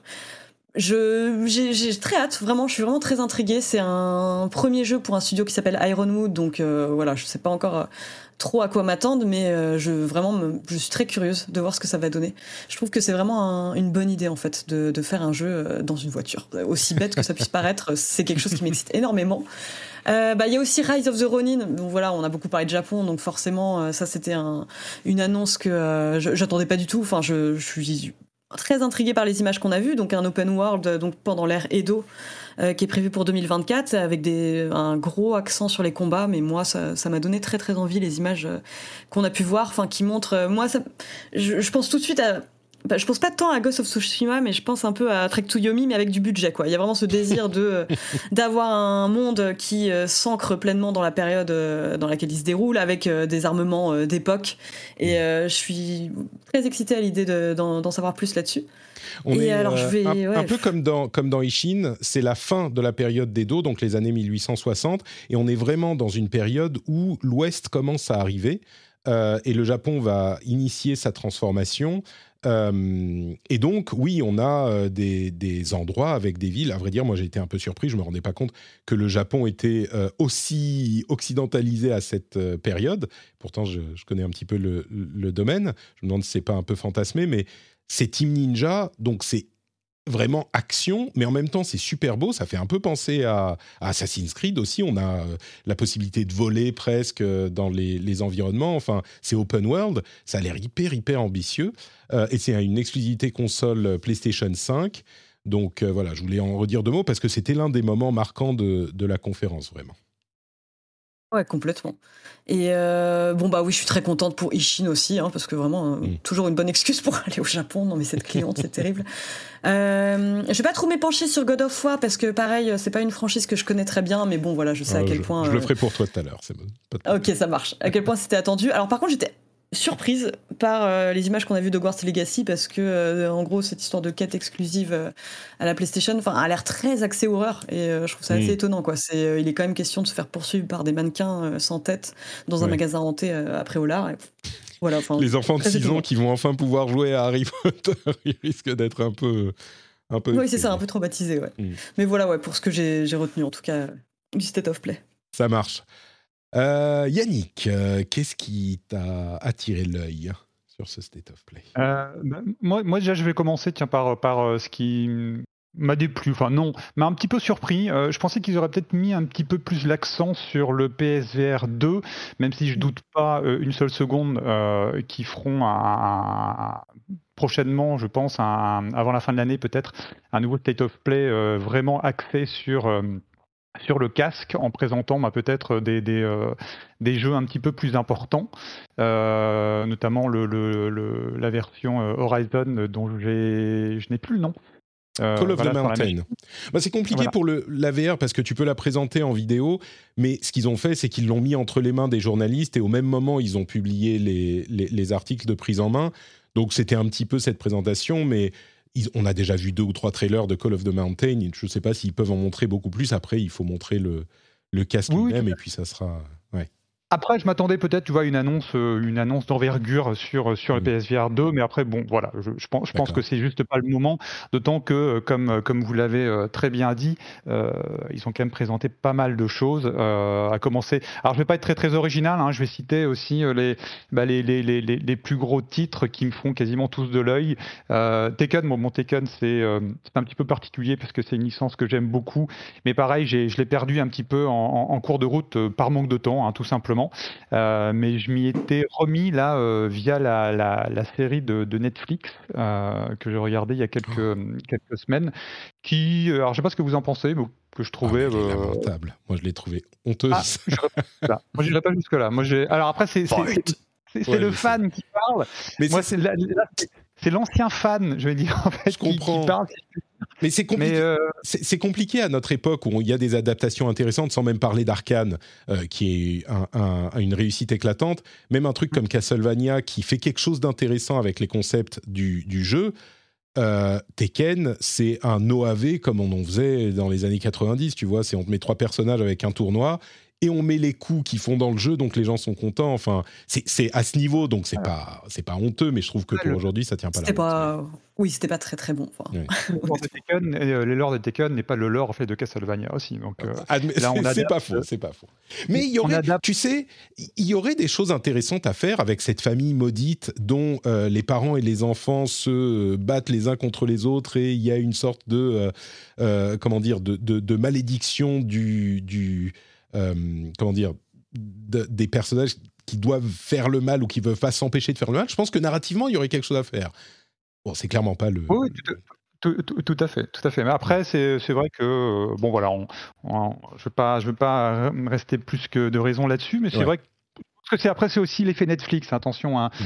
euh, il y a de très, très, bonnes choses sur Netflix. Il y a aussi euh, beaucoup beaucoup de mauvaises choses sur Netflix, notamment en termes d'animation. Quand ils adaptent des jeux vidéo, euh, CF, Resident Evil, où tout ce qu'ils ont fait était complètement nul et lamentable. Et je pèse mes mots. mais voilà. Mais, mais voilà, mais Tekken 8, oui, le, le, le, bah, le, le, trailer, oui, enfin, il, tabasse, quoi. Enfin, il est, il est ultra esthétique, euh, ultra rythmé, et euh, franchement, euh, ouais, enfin, j'ai qu'une envie, c'est de, de, de, de, me remettre à Tekken via, via cet épisode. donc, il, fonctionnait très très bien. Très très très content aussi de voir que Ishin va arriver en, en Europe parce que du temps où bah, je travaillais encore à jeuxvideo.com, ben, euh, j'avais eu, j'avais pu en fait, de mémoire, je crois que j'avais fait une preview euh, du jeu euh, qui était sorti sur c'était PS3, non Il me semble. Je, je, sais pas, je t'avoue que je suis pas un spécialiste de Ryuga Gotoku. Ça devait, ça devait être ça. Mais, mais, voilà, j'y avais joué, donc, et de ce que je me souvienne, ça m'avait plutôt, plutôt plu. un Yakuza, en fait, donc à cette période, bah, c'est quand, même, quand même diablement original. Donc je suis très très content, effectivement, bah, que le, le, le, remake nous, nous arrive. Euh, et puis euh, pareil aussi, euh, Rise of the Ronin, ça, ça, ça m'excite, mais alors à un stade assez avancé, on va dire, même si, même si j'ai un petit peu peur quand même de, de retrouver un, du gameplay à l'agneau, j'allais dire. Je pense que ce sera peut-être plus accessible, j'espère, parce que c'est un univers qui me plaît bien, mais après, en fait, tout ce qui est euh, euh, Souls-like, euh, From Software, mm. bah, c'est pas trop ma cam. J'aimerais bien m'y mettre, mais voilà, je suis peut-être simplement trop mauvais euh, pour, pour euh, ces J'ai l'impression que le, thème récurrent, c'est que tu manques de temps. Euh, je ne serais pas surpris que tu me dises que tu as des enfants maintenant, par exemple, un truc comme ça. même, pas. Même pas, même pas mais, j'ai un travail qui prend beaucoup de temps et j'ai beaucoup de passion à côté. Donc, et accessoirement, les jeux que je préfère, c'est les open world. Donc, je suis vraiment mal tombé. Enfin, je, je rien ne va chez moi. C'est le combo, le combo compliqué, mais sur, sur ce jeu, sur Rise of the Ronin, je pense vraiment que, euh, vu la, valeur de production qu'ils ont eu l'air de mettre dedans et euh, ce qu'on en voit, c'est un jeu qui va ratisser beaucoup plus large qu'un Souls-like, encore qu'avec euh, Elden Ring, on voit ah. bien que ça peut ratisser très très large, mais je pense que c'est plus dans la veine, enfin on n'en sait rien, on a eu un trailer d'une minute et demie, mais ça a l'air d'être plus dans la veine d'Assassin's Creed que, de, que d'un Souls-like, mais on verra. Oui, oui, et puis je pense qu'aussi, entre-temps, Ghost of Tsushima euh, est, passé par là, euh, qui lui, en fait, pour le coup, est accessible bah, à tout à chacun. Euh, mais voilà, donc je pense que ça a peut-être donné aussi des idées à, à Koei Tecmo, et effectivement, je, te rejoins là-dessus, je pense que le jeu sera plus accessible, mais tant qu'on n'a pas l'officialisation, je, je me méfie. Euh, et puis après, voilà, je vais finir sur God of War. Bon, bah, God of War, c'est une des licences que je préfère. Euh, j'avais euh, adoré le, le j'allais dire le, comment comment qualifier en fait le, le, le précédent? C'était pas c'était pas un reboot. le reboot, c'est un reboot. Bah, il le présente pas comme un reboot, mais bon, voilà. Appelons-le un reboot. Effectivement, c'est plus simple. Donc, qui, qui, était quand même assez assez incroyable à tous les points de vue, euh, aussi bien euh, point de vue de gameplay que, que euh, narrativement. Sauf reboot, nous dit-on dans la chatroom, très bien. Ça, ça reboot, ouais, effectivement. effectivement. donc voilà, non, tout, tout, tout était, tout était incroyable. Enfin, moi, vraiment, c'est un jeu que j'ai adoré du début à la fin. Je l'ai fait deux fois. Alors que, encore une fois, hein, je rappelle, je manque de temps, mais celui-ci, bah, je l'ai fait deux fois. Donc en long, en large et en travers.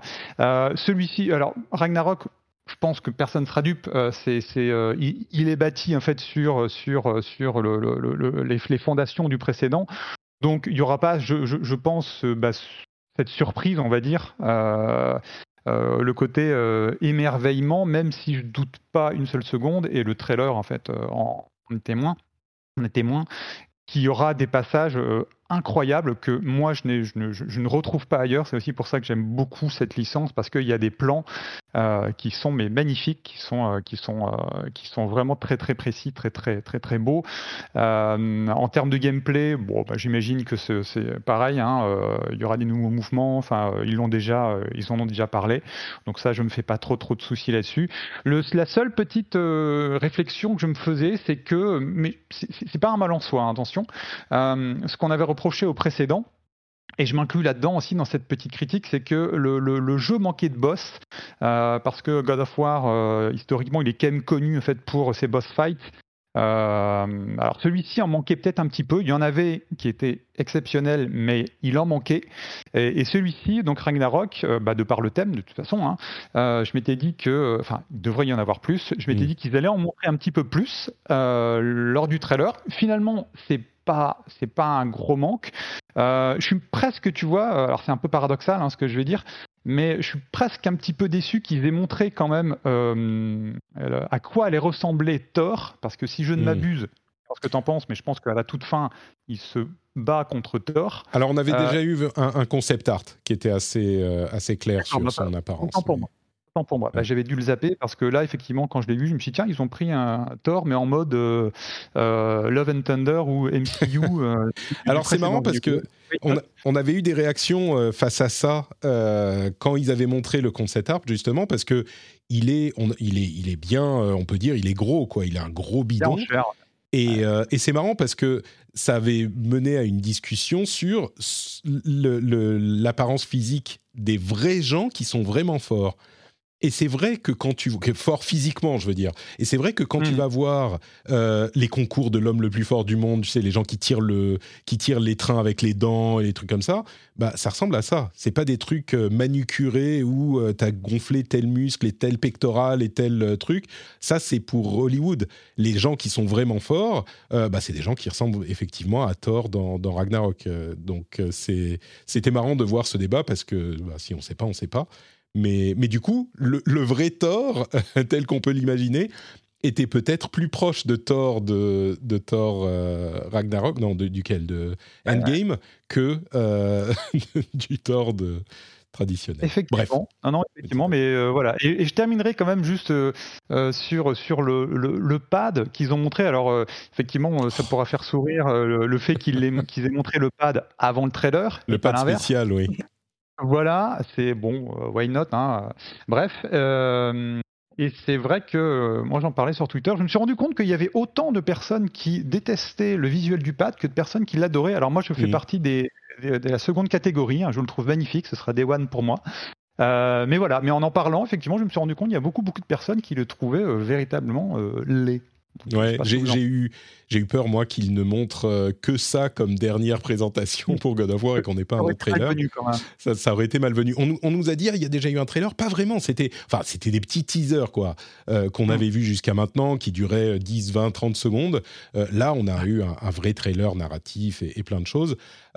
j'ai quelques trucs à dire sur God of War encore, mais je vais donner la parole à Thomas, qui a été bien sagement silencieux en. Bah, à peu près, tu vois, c'est une sorte de, de, de, de parabole de, de, ce que je ressens de ce State of Play. Et à mon grand désarroi, j'avoue, il y a j'ai pas grand chose à en dire parce qu'il n'y a rien qui m'a euh, titillé. Euh, on, peut, pas tout Tekken, j'ai pas hein. touché depuis, euh, depuis l'époque du Tekken 2 sur PlayStation 1 c'était un des seuls jeux que j'ai payé à l'époque et qu'il fallait à tout prix avoir. Écoute, on te fera une initiation quand Tekken 8 sortira, on se fera un petit. Un ah non, mais là, il y avait tellement de testostérone dans ce trailer que j'ai ah bah oui, dans les pommes en fait. Clair, ouais. Alors qu'ils ont des super torsos féminins, mais c'est vrai que oui, là, c'était l'excès de testostérone. Ah oui, oui, non, mais les muscles et les veines qui. qui je voyais flou, quoi. Oui, oui. Non, c'est sûr. Ça, c'est. Ah bah, ça, c'était Ken, hein, ils sont. Et, euh, et non, bah, du coup, non, c'est vrai que Pacific Drive m'a fait un petit truc. Je, suis très curieux. J'aime mhm. bien les concepts un petit peu originaux comme ça, ça me, ça me tente. J'aime bien les voitures. Euh, et alors, Rise of the Romain, alors, par contre, moi, j'avoue ça m'a. Euh, alors déjà, j'espère qu'ils payent des droits à Sucker Punch et Ubisoft parce que entre le trailer où t'as un aigle qui vole dans l'open world et tout, genre bonjour Assassin's Creed, et ensuite t'as le cheval qui galope dans les bambous, euh, bonjour Ghost of Tsushima. Il faut avouer que cette, après, euh, moi je pense qu'il faudrait, je pense qu'il faut que Red et, et que Ghost of Tsushima 2 sortent, sortiront, on va les sortir les trois en même temps. Comme ça, ils vont se démerder, savoir qui c'est qui fait le meilleur Japon, et puis c'est vrai qu'il y avait euh, des, des, visuels, des, des, moments euh, de direction artistique qui rappelaient vraiment. Bon, c'est pas si surprenant parce que que tu sois sur les dans les montagnes avec les feuilles jaunes et rouges qui tombent ou dans les forêts de bambou, bon bah c'est à ça que ça ressemble. Hein, mais mais c'est vrai que ouais, non mais clairement, clairement. Mais oui, euh, non Rise of the Ronin, j'avoue, je le regardais en me disant ouais d'accord, ok, bon, ok, je sais pas, c'est C'est vrai qu'il y a une telle vibe euh, Tsushima que je vois pas trop. Voilà, puis je sais pas, j'ai pas du tout, j'ai pas du tout accroché au truc. Euh, ça me, bah, euh, j'y jouerais peut-être avec curiosité, mais Ghost Tsushima m'a tellement ennuyé que du coup, je. Oh là là, il faut s'arrêter de ah parler là, Thomas. Tu, entres en terrain dangereux. C'est presque aussi grave que de dire qu'on n'a pas joué à Breath of the Wild comme le Yannick tout à l'heure. Mais voilà, mais c'est la différence entre le talent et puis l'absence de talent. non non il y a une belle direction artistique. il y a euh, des idées intéressantes sur le lien open world nature et l'absence de UI, etc. Ça, d'accord. Mais après, oui, non, on va pas, va pas refaire le, débat sur de combat avec mais on va pas, on va pas refaire le débat sur Tsushima. Mais, euh, bon. Non, mais ce que je dirais, ce que je dirais, c'est que euh, une chose que ça illustre aussi beaucoup cette série de, de, de, conférences qui était vraiment assez touffue euh, bah, c'est le fait que, comme le disait un petit peu Yannick, c'est impossible de, jouer à tout et de tout aimer.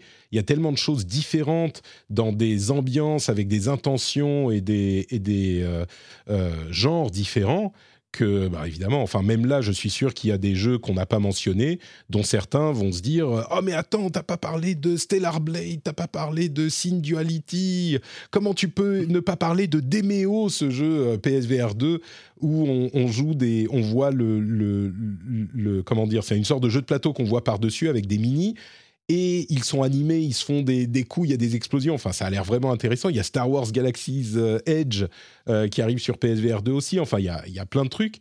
Et oui, bah, impossible de, parler tout. Mais du coup, euh, je vais juste en redire, remettre une petite couche sur God of War Ragnarok parce que je trouve que il avait vraiment quelque chose d'intéressant, une promesse qui était intéressante. C'est sûr qu'il est euh, complètement sur les bases de celui de 2018, c'est une évidence. Et graphiquement, il n'a pas l'air complètement fou par rapport à celui-là. Il y a quelques euh, plans qui étaient vraiment beaux, comme le disait Yannick, et où on se dit bon bah là on va on va voyager, on va voir des trucs euh, assez incroyables. Mais ah, surtout, j'avoue la scène où le, gamin tire à la, décoche sa flèche en direction du soleil et ça déchire le, là pardon, c'était beau. C'était c'était quand même impressionnant, on est d'accord. Mais, moi, ce qui m'a encore plus marqué, euh, c'est une, continuation de, euh, enfin, ce qui a l'air d'être une sorte de continuation de ce qu'ils ont fait avec celui de 2018, qui est une sorte de remise en, question et en contexte, dans un contexte plus actuel, de ce qu'était God of War avant, dans les premières séries, jusqu'à pousser le truc sur euh, l'idée de questionner euh, la, divinité de Kratos. Quand Odin lui dit mais euh, tu es un dieu, mais est-ce que tu as déjà eu des gens qui qui, qui ont prié qui ont prié, qui ont envoyé leurs espoirs vers toi? Est-ce que tu as déjà connu ce genre d'amour Et d'une certaine manière, ça nous dit mais oui, mais Kratos, c'est quoi? Et qu'est-ce qu'on a joué? On a dit, ouais, c'est un dieu machin, mais c'était juste une excuse pour taper euh, des, ennemis partout avec les lames du chaos, et, voilà, il n'y avait rien d'intéressant à ce niveau-là euh, dans les jeux d'avant, et c'est un thème qui est intéressant à explorer dans le conflit entre Kratos et peut-être les divinités du panthéon nordique. Euh, le fait que son fils lui s'obstine à vouloir le protéger et qui est responsable de qui? Kratos il est un petit peu vieillissant. Est-ce que son fils n'est pas indépendant? Peut-être que c'est parce que moi parce que moi j'ai des enfants aussi mais et qui lui dit mais ok mais toi qui vas te protéger? Et c'est hyper il y a des trucs très profonds qui peuvent être racontés là-dedans.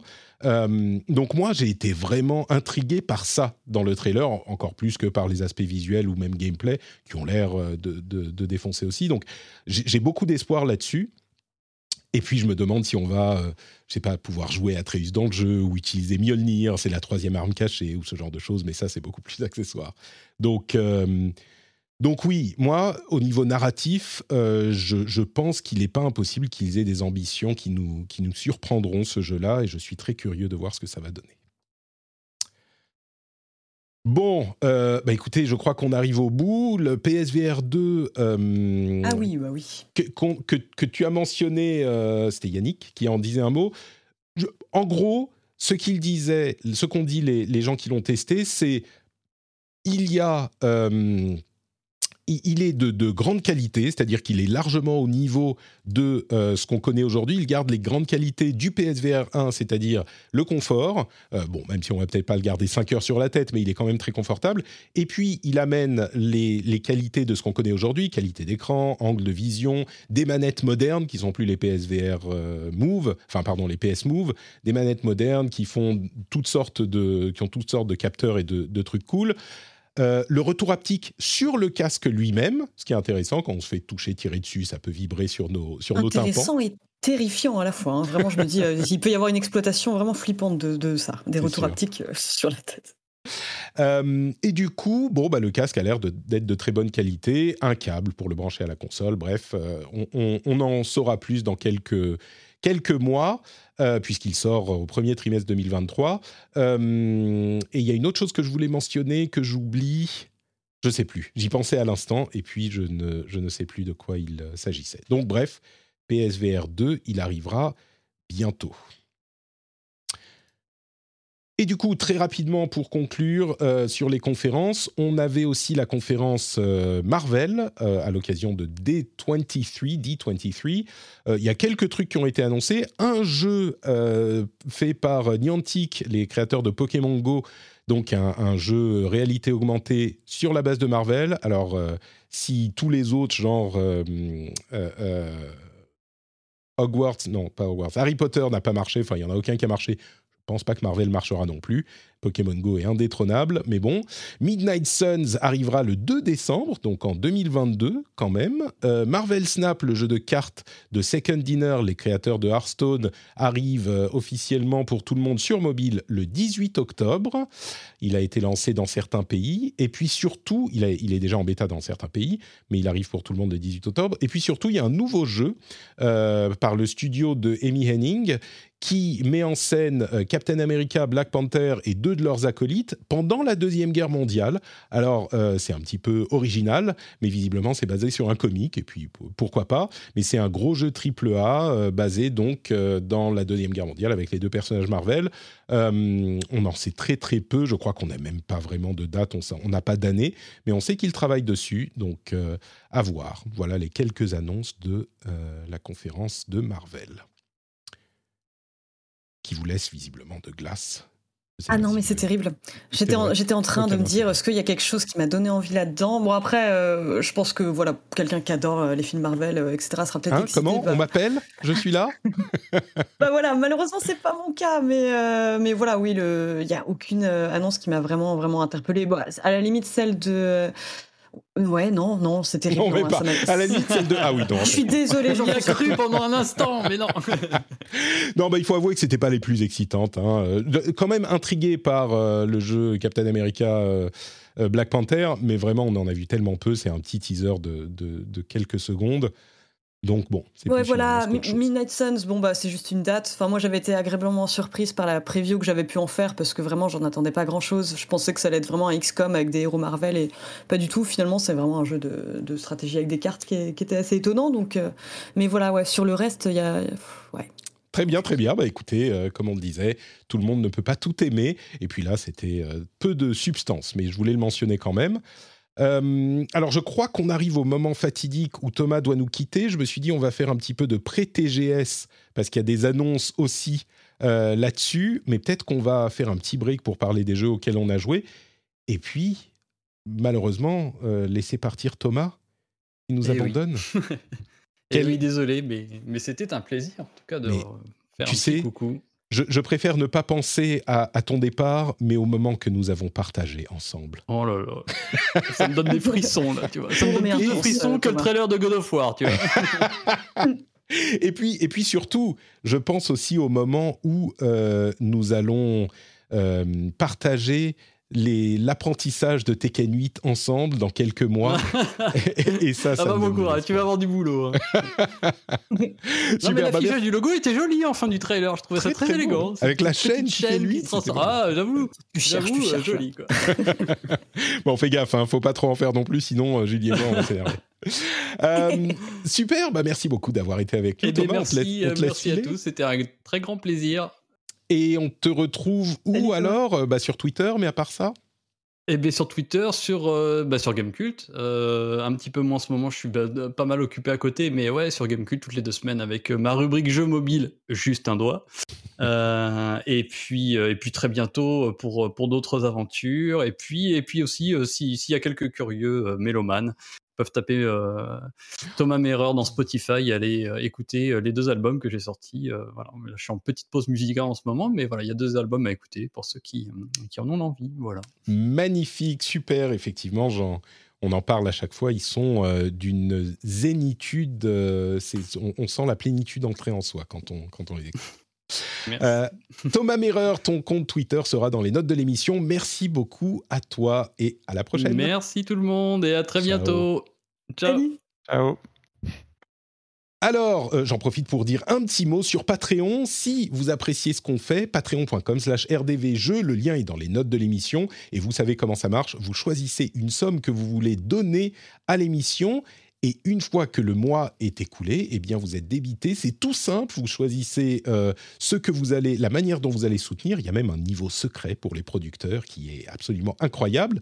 Et c'est en plus de la satisfaction de euh, d'avoir, euh, de devenir un patriote et donc de faire partie de la famille et de soutenir les créateurs que vous aimez. Eh bien vous avez des bonus incroyables comme les émissions sans pub, les bonus comme l'after show. Peut-être qu'on parlera des autres jeux que les auditeurs auditeurs ont aimé euh, dans l'after show, qui est disponible uniquement pour les patriotes. Euh, vous avez les éditos que je fais de temps en temps, etc., etc. Plein de petits bonus cool, des time codes si vous voulez passer une section qui vous intéresse moins. Et tout ça pour une somme, alors c'est même pas dérisoire, mais c'est une somme que vous choisissez. Et vous pouvez le faire depuis votre mobile ou alors quand vous rentrez chez vous, vous mettez les clés dans le bol, ça fait cling, vous vous dites Patrick, cling, Patrick, vous ne pouvez plus l'oublier. Donc allez y jeter un coup d'œil. Je ne dis pas que vous devez devenir patriote, mais peut-être passez-y une minute et puis regardez si ça peut vous intéresser. Ça, en prend deux pour s'inscrire. Donc euh, vous pouvez même le faire de votre mobile, comme je le disais. Patreon.com slash rdvjeux, le lien est dans les notes de l'émission. Merci à toutes celles et à tous ceux qui le sont déjà, et merci à tous ceux qui y pensent, qui le considèrent. Hi, I'm Dory Shafrir. And I'm Kate Spencer. And we are the hosts of Forever 35. And today, we're talking about Club Med, the best all inclusive getaway for families. Today, Club Med has nearly 70 resorts worldwide, from beachside resorts in the Caribbean and Mexico to magical locations in the Maldives and Morocco to ski resorts in the mountains from Canada to the Alps. Between their all inclusive family programming, wellness offerings, land and water sports, and their French heritage inspired food and drink offerings, Club Med is the best way to elevate your family getaway, no matter which location you're at. To learn more, visit clubmed.us. Introducing Wondersuite from Bluehost.com. Website creation is hard, but now with Bluehost, you can answer a few simple questions about your business and get a unique WordPress website or store right away. From there, you can customize your design, colors, and content. And Bluehost automatically helps you get found in search engines like Google and Bing. From step-by-step guidance to suggested plugins, Bluehost makes WordPress wonderful for everyone. Go to bluehost.com/wondersuite. Et du coup, on enchaîne avec, euh, avant de faire le TGS, du coup, les jeux auxquels on joue en ce moment. Et Julie va commencer avec Immortality, dont on nous a déjà dit beaucoup de bien la semaine dernière, je crois, le jeu de Sam Barlow, euh, qui, qui a un, un contender, j'ai l'impression. Est-ce le cas Oui, bon, c'est dur à dire ça euh, l'année euh, l'année d'Elden Ring, mais oui, oui, moi c'est clairement un de mes, un de mes jeux de l'année. Contender, on fait semblant, ouais, on le met dans la conversation, tu sais. Mais il est dedans, il est dedans, il est sur le podium en tout cas pour l'instant. Euh, ouais, bah oui, je triche un peu parce que euh, en vrai, euh, j'ai joué au moment de la sortie. Enfin bref, c'est J'y ai replongé un petit peu depuis, mais c'est juste que j'avais hyper envie d'en parler car j'ai tellement aimé ce jeu. J'en attendais beaucoup parce que j'aime beaucoup. Euh, j'avais adoré Telling Lies. Enfin, j'avais surtout adoré Her Story.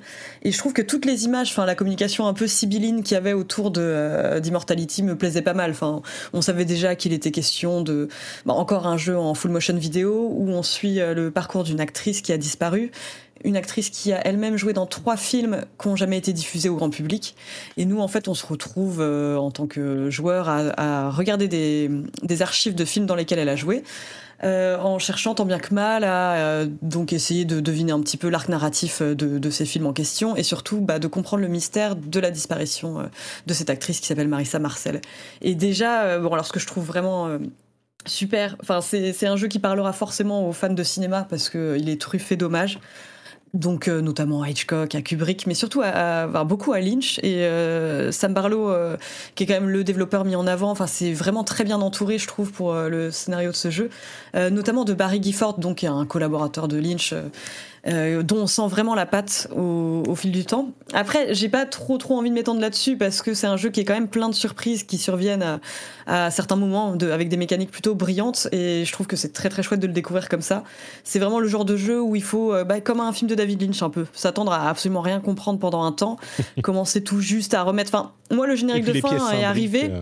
Ouais, voilà. Bah, en tout cas, quand j'ai vu le générique, j'avais pas tout compris, mais j'avais envie de comprendre et j'avais apprécié l'expérience. C'était vraiment. Mais est-ce qu'on peut comprendre une ambiance, au bout du compte si on insiste? Ah, euh, en insistant, oui, complètement. Hein. Et c'est là aussi qu'on se rend compte de la richesse du jeu euh, post-générique. C'est qu'en en fait, il y a tellement d'options.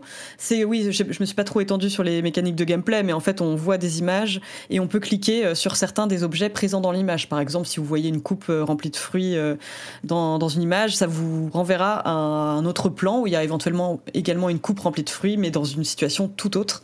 Hmm. Et donc, on peut se retrouver comme ça à cliquer frénétiquement et à se retrouver avec plein d'images sans savoir quoi en faire ça nécessite quand même ouais, un peu de temps et un peu d'envie de la part du joueur de, comprendre tout ça. Mais oui, oui, il y a beaucoup de choses qui s'éclaircissent euh, au fil du temps, c'est sûr. Mais voilà, beaucoup de choses qui sont libres à l'interprétation aussi que, j'aime bien. Sans, spoiler, juste en une minute, j'ai l'impression que euh, le jeu est plus abouti, même techniquement, dans sa mécanique, même si elles sont légères, que les précédents. Euh, c'est l'impression que je ressens. Tu, confirmes, hein, il y, a, y, a, une bah, sorte d'excellence à ce niveau aussi. Oui, mais il est beaucoup plus euh, ambitieux que les autres aussi, enfin mmh. ambitieux que les autres euh, dans le sens où euh, ouais, il comporte beaucoup plus d'images, etc. Mais après, je pense que les personnes qui ont apprécié ces jeux précédents s'y retrouveront totalement. Enfin, rien que l'utilisation de la full motion vidéo, mais c'est intéressant parce que ce qui a motivé Sam Barlow à utiliser de la FMV, c'était bah, déjà le fait de vouloir raconter des histoires avec des moyens plus limités, enfin forcément, mais aussi parce qu'il avait vu en fait des images euh, des coulisses de Basic Instinct où il voyait Sharon Stone en fait face caméra répéter euh, mais sans le moindre euh, artifice sans maquillage sans hmm. lumière il s'est dit mais c'est fou en fait enfin le pouvoir d'évocation qu'il peut y avoir avec des images comme ça de type interrogatoire et là bah, on sent vraiment que ça a été très très bien exploité, je trouve encore plus que d'habitude, mais avec une mise en scène et une maniaquerie, enfin vraiment quasi parfaite, enfin dans sa manière de diriger les acteurs, de disposer les objets, parce que forcément ça fait partie intégrante du gameplay. Et en plus de ça, les acteurs font un travail absolument formidable, euh, surtout Manon Gage, donc, qui joue le, rôle de Marissa Marcel. Mais oui, en tout cas, euh, plus ambitieux que les autres, je suis d'accord. Super, bah écoute, euh, en plus il est sur le Game Pass, donc il n'y a pas de raison de se priver, sauf si on est pris par un autre jeu, par exemple, comme ça peut possiblement être mon cas. Yannick, à quoi tu joues en ce moment? Est-ce que, enfin, tu, tu as peut-être pas le temps de jouer, à vrai dire. Hein si. Si, si, si, si, quand même. Trompe-toi, je en fait là où il faudrait, euh, je sais pas, euh, un mois pour finir un jeu, ben, je mets un an. Mais, je, joue, euh, ben, je joue en fait à deux jeux diamétralement opposés.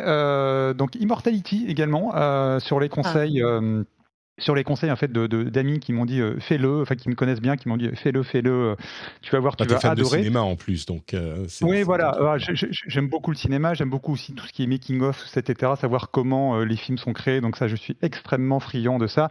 Et en plus, cerise sur le gâteau, j'adore David Lynch. Donc je me suis dit bon, bah il y a pas grand-chose. parfait pour toi, ouais. Voilà, exactement. Je me suis dit pourquoi ne pas y aller? alors après, j'y suis, j'ai joué que deux heures, quelque chose comme ça. donc moi, je suis toujours en fait dans ma période bon. Euh, il y, a quelque chose qui me pousse à y aller. Enfin, il y, a un côté, euh, un côté, j'allais dire fascinant. Je pense que le mot n'est pas trop fort, mais ne serait-ce que grâce, justement, Julie en a parlé, grâce à la euh, performance des acteurs et des actrices mmh. qui sont incroyables, incroyables. Vraiment, c'est c'est aussi grâce à eux, principalement grâce à eux en fait que le tout fonctionne. donc voilà, moi je suis toujours en fait dans cette là après deux heures de jeu, je sais pas trop en fait où le jeu me mène. Il y a des mécaniques de jeu qui sont intéressantes. on va pas trop en parler, hein, bien sûr, ici pour ne rien spoiler. Mais il y a, il y a, il y a des éléments. Il y a effectivement, j'aime bien en fait passer en fait d'un film à l'autre, en fait de me dire attends vers, quoi en fait le jeu veut me mener. Il y, a, il y a un côté vraiment fascinant. Il y a juste une petite question, d'ailleurs, je me faisais une petite réflexion, et tu pourras peut-être y répondre, Julie. C'est que euh, j'ai essayé, moi, le jeu euh, à la souris et au pad. Et en fait, je me, suis, rendu compte euh, qu'au pad, le pad vibrait à certains moments. Et du coup, je me suis dit, mais alors attends, attends, qu'est-ce qui se passe? Parce que j'ai pas repris après en fait à la souris pour voir ce que ça, ce que, ce que ça donnait. Mais je me suis dit, mais attends, mais l'expérience est totalement différente. J'ai l'impression, quand même, dans ta pas ta compréhension, mais la façon en fait dont tu évolues dans le jeu euh, au pad ou euh, à la souris, si est en fait que de base en fait les vibrations soient euh, soient activées quoi. Bah oui, bah je pense justement, enfin moi je recommande de le faire au pad parce que justement les vibrations ajoutent beaucoup en fait, ça te permet enfin déjà de savoir que quelque chose de spécifique se passe, ça va te servir plus tard. C'est honnêtement, ouais, moi je pour avoir fait les deux, je recommande vivement de faire ça au pad, ouais. Ouais, on est, on est d'accord. Mais voilà, mais euh, donc je ne sais pas, je ne sais pas combien de combien d'heures à peu près il faut pour le terminer, mais pour l'instant, euh, pour l'instant, je suis, euh, je suis vraiment à fond dedans et c'est toujours un plaisir en fait de, de, de bah, d'y rejouer parce que parce que j'ai hâte de voir où, où le scénario, où Parlo, voilà, vont vont nous amener quoi. Oui, je reviens juste sur un truc. C'est vrai que enfin, je parlais du côté lettre d'amour au cinéma, enfin le côté truffé d'hommages et de références, mais c'est vrai que ce que tu disais, enfin le fait que tu aimes les making of, c'est aussi une partie que j'aime bien. C'est c'est pas juste une lettre d'amour au cinéma et aux grands maîtres, c'est une lettre d'amour au cinéma et à tous ceux qui le font, mais quel que soit le genre de film euh, qu'ils produisent. C'est vraiment euh, un, jeu qui met en lumière les chefs opérateurs, euh, les maquilleurs, enfin toutes les personnes en fait de l'ombre et on peut voir vraiment toutes les étapes de, de fabrication d'un film et rien que pour ça, enfin c'est vraiment fascinant. Hmm. exactement. Et, et, donc voilà. Passer un petit peu de temps dans cette industrie, peut-être que ça me plairait encore plus du coup. Hmm. Et du coup, tu, quoi d'autre, euh, tu disais, Yannick? Et, Voilà, et de l'autre côté, euh, euh, bah, c'est complètement différent parce que c'est sur Switch, c'est Triangle Stratégie. Ah. Alors, de salles, deux ambiances. exactement, là vraiment c'est vraiment les deux opposés. mais voilà, c'est alors là, j'en suis à, je crois que j'en suis à 30 heures. Je ne veux même pas vous dire quand j'ai commencé le jeu. Je m'en rappelle même plus. Euh, je ne suis même pas certain d'avoir le même âge en fait quand j'ai quand j'ai commencé à y jouer. Mais mais c'est non non c'est pareil en fait. Euh, j'aime beaucoup euh, parce que en termes de, de scénario, alors j'ai j'ai toujours aimé en fait le RPG euh, tactique. Euh, L'un de mes jeux cultes, ça reste encore aujourd'hui euh, Final Fantasy Tactics. Et j'ai beaucoup aimé, enfin j'aime beaucoup en fait Triangle Strategy parce que justement, euh, au-delà de son gameplay qui est assez classique mais euh, qui fait qui fait bien le taf, en termes de scénario, je retrouve justement cette maturité que j'avais trouvé dans Final Fantasy Tactics. Alors c'est très très politisé. Euh, il y, a, des messages bon, qui sont parfois peut-être un petit peu gros, mais qui ne restent pas moins euh, très intéressants et qui s'intègrent bien dans l'histoire. Euh, et, effectivement, je, prends énormément de plaisir à y jouer. Alors, c'est très verbeux, attention. Mmh. c'est euh, sur certains chapitres, vous allez avoir, euh, je sais pas, 20 minutes de dialogue pour un combat. Alors le combat, en fait, vous prend à peu près une heure. Donc bon, au final, le, le, le, rapport, il est plutôt pas mal. Euh, mais voilà, c'est vraiment très très bon. Euh, et, et que... navigue entre les deux, quoi. Ouais, j'ai l'impression que Triangle Strategy, c'est l'un des jeux de cette année. Il y a plein de jeux dont tout le monde a parlé et qui sont euh, tout le monde a parlé le mois de leur sortie et puis qui sont un petit peu qui ont disparu. Triangle Strategy, il revient. Euh, je pense par exemple, je sais pas, à Sifu, ce genre de truc dont, tout le monde parlait et qui était vraiment un succès de ce moment-là. Je me demande si Triangle Strategy va pas rester dans les esprits et se retrouver justement en, en Contender euh, à la sortie, enfin dans, quelques mois à la fin de l'année, parce que c'est peut-être anecdotique ici dans l'émission, mais t'es pas le premier à nous dire que que tu continues à jouer et que tu l'apprécies beaucoup. Donc, euh, à voir. Il mériterait, hein, euh, d'avoir euh, d'avoir un prix.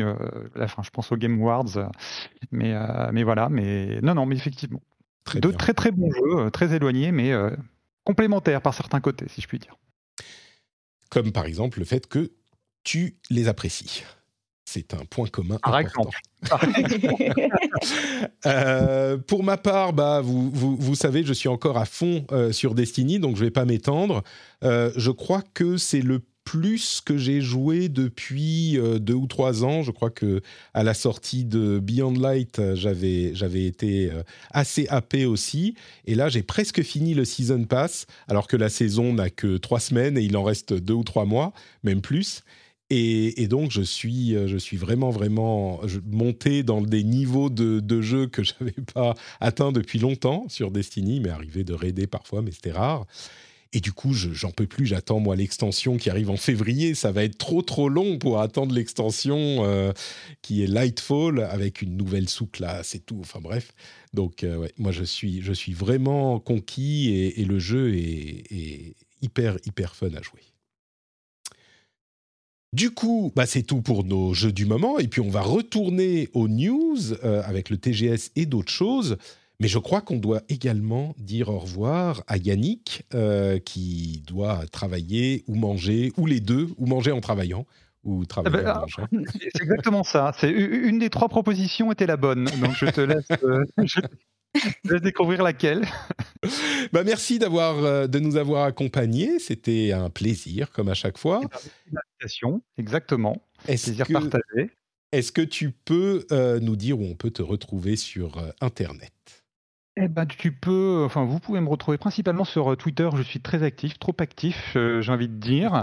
Et puis j'ai j'ai un petit blog aussi. Et quand, quand l'envie de de- d'écrire me, me, me prend, j'ouvre ma fenêtre pour sentir le, le vent dans mes cheveux. Je prends ma plus belle plume et je fais des petites critiques de jeux vidéo, voire de films ou de séries. Donc c'est euh, yansolo.fr. Ce serait peut-être pas mal. Oh, très bon Oui. pseudo. hein. Oui. Oui. Alors, au moins au moins deux semaines de, de, de brainstorming avec moi-même. On mettra le lien vers ton compte Twitter dans les notes de l'émission, comme à chaque fois. Ok, merci, merci. Merci beaucoup Yannick. À la Salut. prochaine. Ciao. Et on se retrouve donc tous les deux pour conclure cet épisode. Euh, conclure cet épisode avec les news, euh, les petites news qu'on va parler, passer TGS, un petit peu plus rapidement. Le tu te rends compte dans ces news qui restent, euh, le TGS en est réduit à être une des news. Mais oui, c'est terrible, tout le monde s'est barré, ça y est, la fête est finie, maintenant on va ça, parler du on- TG. On est en train de fermer la boutique, tout ça, et c'est le TGS. Tu te rends compte, il y a eu tellement de choses, euh, c'est fou. Il y a eu au TGS, alors je dis c'est le TGS, c'est le pré-TGS en quelque sorte. hein. Il y a quand même euh, quelques annonces euh, et surtout, à vrai dire, le, euh, la, la présentation du Ryuga Gotoku Studio, je crois que ça il porte le nom du jeu, qui a annoncé des nouveaux jeux Ryuga Gotoku. Alors ils, sont, ils ont vu Ubisoft qui a annoncé 14 jeux Oui, dans la ça. série. Ah, ils se sont dit, allez, il faut qu'on sorte tous les trucs de la manche là, ouais, c'est parti quoi. Exactement. Du coup, on a, alors attends que je, que je ne rate rien, on a bien sûr euh, Like a Dragon Ishin, le remake euh, du jeu Yakuza, sorti sur PS4, euh, PS3 et PS4 au moment de la sortie de la PS4. Merci à la chatroom de la précision tout à l'heure, qui arrive le 21 février 2023. Donc ça, on le savait déjà, on a eu un trailer un petit peu plus long. Mais on a aussi Like a Dragon 8, donc en fait Yakuza 8, Yakuza Like a Dragon 8, avec euh, Ichiban Kasuga, le héros, le nouveau héros du 8, qui revient évidemment dans le style RPG, qui est plus un jeu d'action-action, mais qui est dans le style RPG, et qui revient avec, dans le trailer, euh, le personnage des Yakuza précédents, euh, Kiryu... ah, j'ai oublié son nom. Bref, Kiryu. Oui, moi je l'appelle Kiryu, hein. Voilà, c'est plus c'est ça. simple. Kiryu avec son look de boys band. Je ne sais pas ce qui lui est arrivé, mais euh, il a les cheveux bleus plaqués sur le, enfin bleu gris euh, plaqués sur le sur le, le devant. Il est très classe, hein, bien sûr, comme toujours, Kiryu. Mais je, je pensais qu'ils attendraient un peu plus longtemps avant de faire revenir Kiryu. J'étais un peu surpris. Ouais, c'est clair. Mais bon, le, le- le Avengers de Yakuza avec euh, les deux personnages qui, qui, qui sont ensemble dans le même jeu. Et surtout, enfin, ou aussi, un Like a Dragon Gaiden, The Man Who Erased His Name. Alors, euh, je vous ferai pas l'affront de vous le lire en japonais, je- j'ai plus assez de pratique. Mais euh, c'est en fait un jeu euh, visiblement plus court où on apprend ce qui s'est passé pour Kiryu entre Yakuza euh, 6 et Yakuza 8, donc qui s'est passé pour lui. Et il y a un beau trailer. Je suis toujours assez émerveillé de ce qu'ils arrivent à faire, Sega, avec Ah ouais, leur, euh, ouais. leur, euh, leur budget qui sont entre AA et AAA, mais ils maximisent tellement le monde qu'ils ont créé. Et là, pour le coup, c'est vraiment beau. Quoi. Le, on a des, des- même au niveau de l'animation, euh, Kiryu en train de méditer, avec le moine qui vient lui mettre une, une- une petite tape, et puis on voit Kiryu qui essaye de méditer, qui est immobile. Mais il est pas, c'est pas un, un modèle 3D qui bouge pas. On a des micro-mouvements de tête et de corps, euh, et j'ai peut-être qu'ils font du motion capture, c'est possible, mais c'est hyper bien. Ça n'a rien à envier aux, aux productions AAA, on va dire. Peut-être pas les, les Ouais. quadruple A, mais ils sont vraiment. Alors qu'on sait qu'ils n'ont pas un budget aussi imposant et qu'ils sortent euh, un jeu par an, deux, deux jeux par an, dix jeux par an si on compte les remakes. Donc, euh... ouais, t'as l'air convaincu aussi. spin-offs et tout. Oui, oui, moi je suis très excitée ouais, par ce, ce trailer, honnêtement, mais c'est un bonbon pour les, pour les fans de Yakuza. Quoi. Après, moi, j'ai, justement, je suis aussi contente d'avoir euh, qu'ils promettent une expérience plus courte parce que le souci que j'ai, j'ai découvert la saga assez tardivement. Ben, justement, après euh, avoir fait Judgment, justement, que j'avais Mm. beaucoup aimé, euh, le spin-off. Le problème que j'ai avec les Yakuza, c'est que c'est vraiment un truc ultra chronophage. C'est tellement fait pour Mm. moi que je pourrais y passer euh, des heures et qu'il y a un moment où il faut débrancher. Quoi. Il y a un moment où Ouais. il faut jouer à d'autres jeux parce C'est que pour c'est ça que t'as pas le temps de jouer à Assassin's Creed en fait. C'est parce que tu passes tout Ouais, ton voilà, temps sur ça. Yakuza.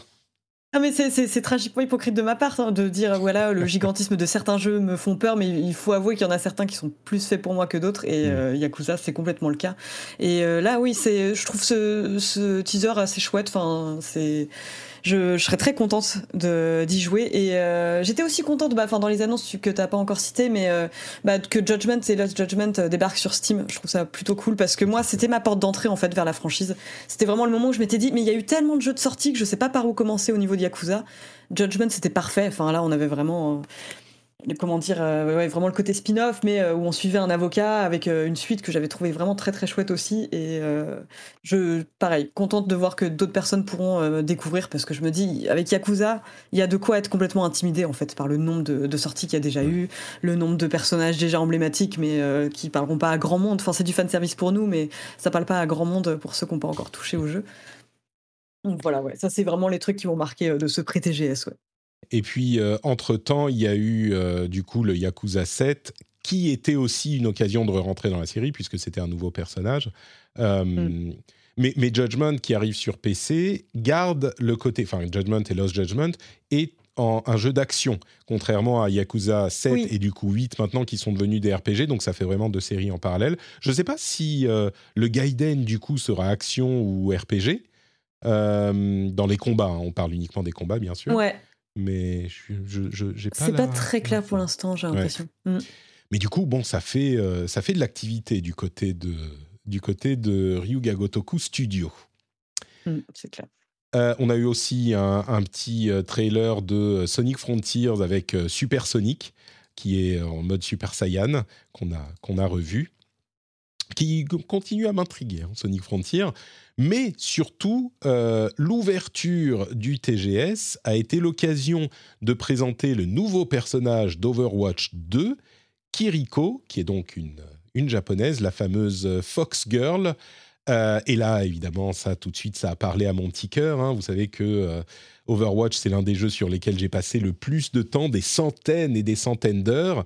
Et vous savez aussi que je suis un, un très grand fan du Japon. Euh, j'y- enfin, j'ai j'ai vécu, j'ai appris, j'étais au Langzhou, j'ai fait plusieurs TGS à la grande époque du TGS.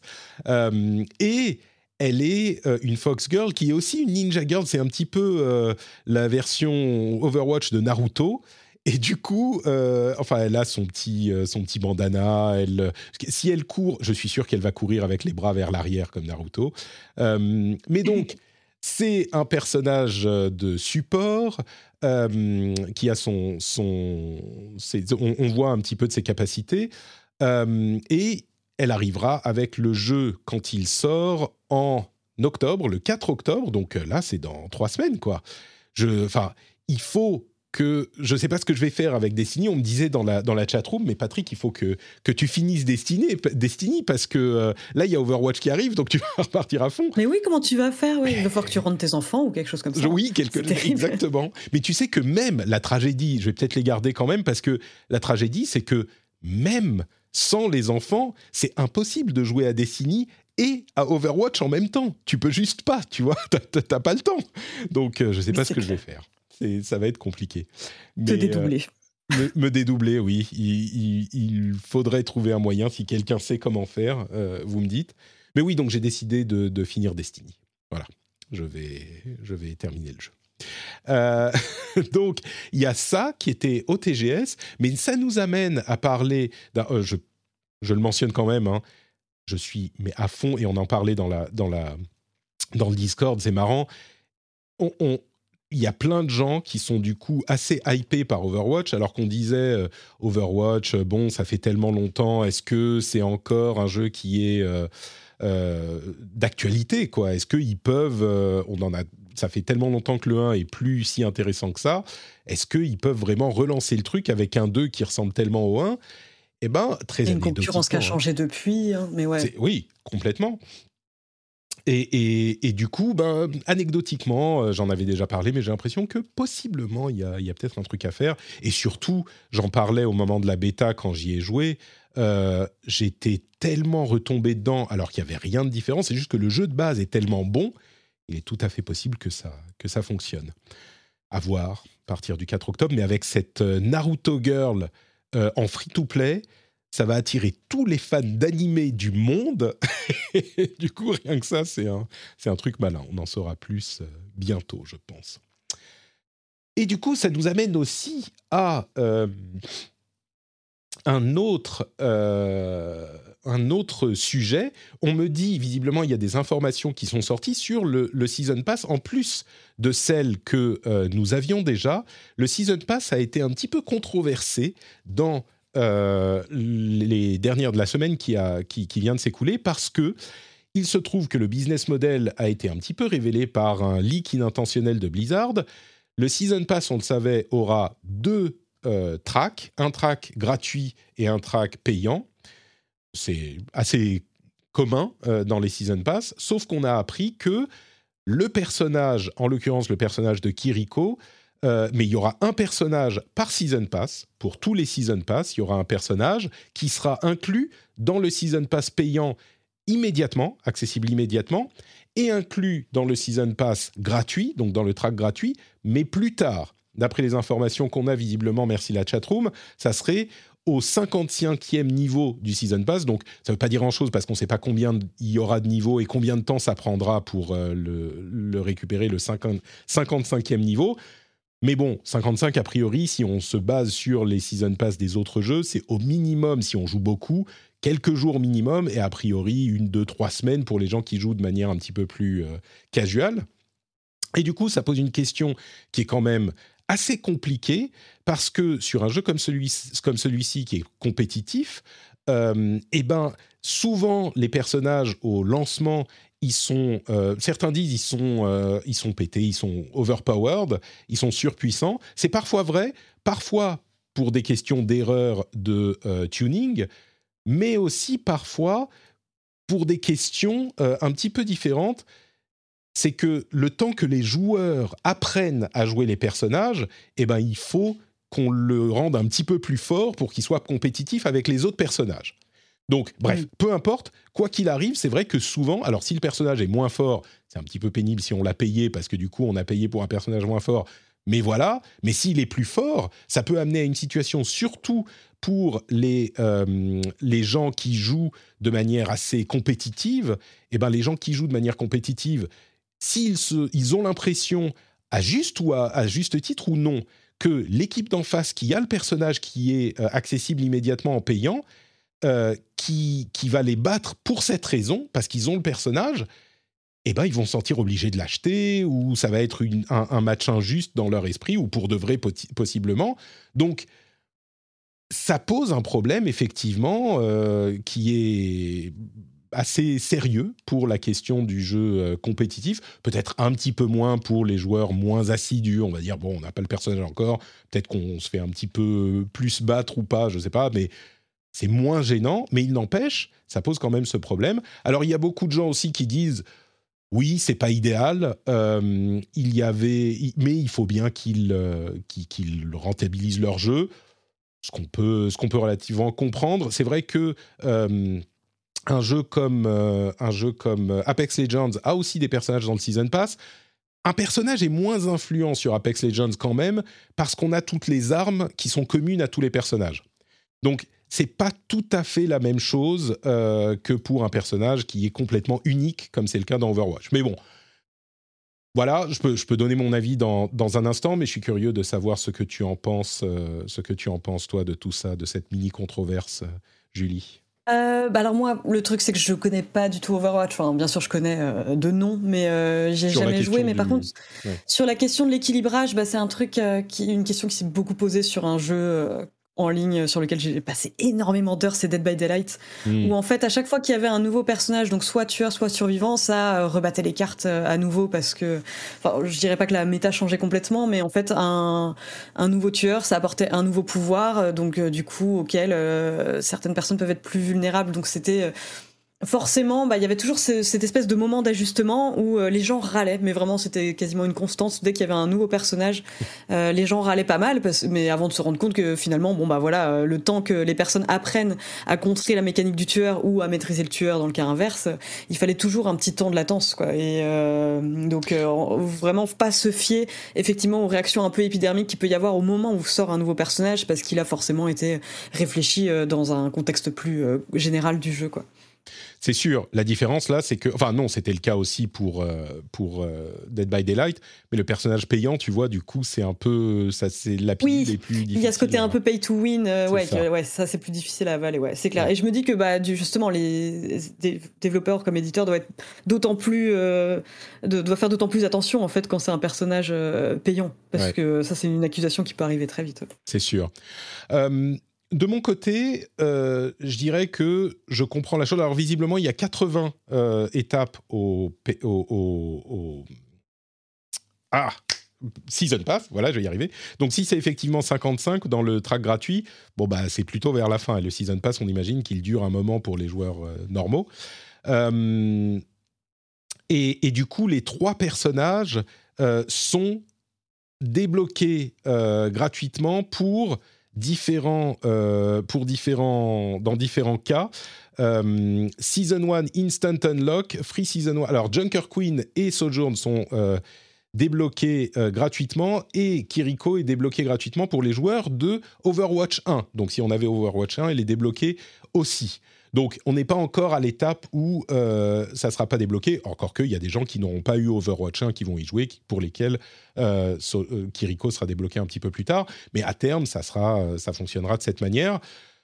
Le, le truc que ça m'évoque, en fait, c'est que, bon, oui, c'est pas idéal, on est tous d'accord. J'en suis moins offusqué peut-être que certains.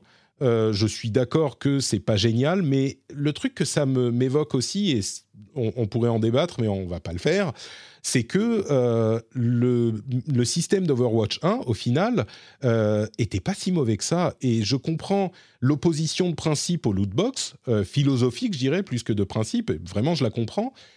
Mais concrètement, ce qu'on dit souvent dans le Discord quand on en, quand on en parle, euh, quand, on en parle de ce sujet, c'est que c'est le meilleur élève de la catégorie des jeux à loot box avec seulement du cosmétique, machin.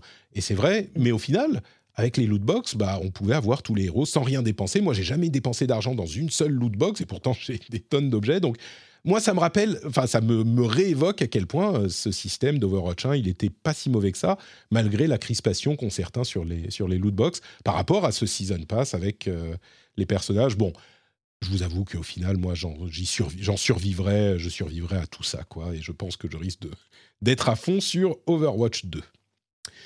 Quelques autres petites news à passer très rapidement. Euh, la boss de 343 euh, Industries, le développeur de Halo aujourd'hui, euh, bah, quitte son poste. Alors elle dit c'est pour des questions familiales, j'espère que de, santé familiale, j'espère qu'il n'y a pas d'autres soucis. Mais après les, incidents, enfin les, les problèmes qu'on a connus sur le lancement de Halo Infinite, peut imaginer que c'est possiblement lié à ça aussi. Euh, EA a annoncé le co-développement d'un euh, Monster Hunter-like avec euh, le développeur de Dynasty Warriors. Donc ça, c'est une, encore une occasion peut-être de rentrer dans un Monster Hunter, alors que moi, j'ai jamais complètement été conquis. C'est Omega Force. Ouais. Un, un Monster Hunter-like développé par Omega Force, euh, Dynasty Warriors, les mousseaux, c'est vraiment des jeux super sympas. Je suis instantanément curieux, surtout si c'est poussé par EA qui le focalise plutôt pour les développeurs, pour les publics occidentaux. Moi, tout de suite, je suis, euh, je suis intrigué. Euh, les Sims 4, le jeu de base, devient free-to-play. Alors, il y a 48 000 extensions, mais... Oui, c'est ça. Il y a de quoi dépenser son argent après. Hein, si vous voulez avoir un chien ou un chat, c'est... C'est le 18 octobre euh, qu'il devient free-to-play. En plus, il a quoi? Il a presque 10 ans, il doit avoir 8 ans, les Sims 4. Ouais, ouais, c'est à peu près ça. Et puis, euh, une dernière news, euh, si, allez, deux dernières news, allez, trois dernières news. Euh, le, l'app Xbox PC va inclure How Long to Beat, les infos How Long to Beat. Vous savez, ceci qui vous dit combien de temps il faut pour finir un jeu.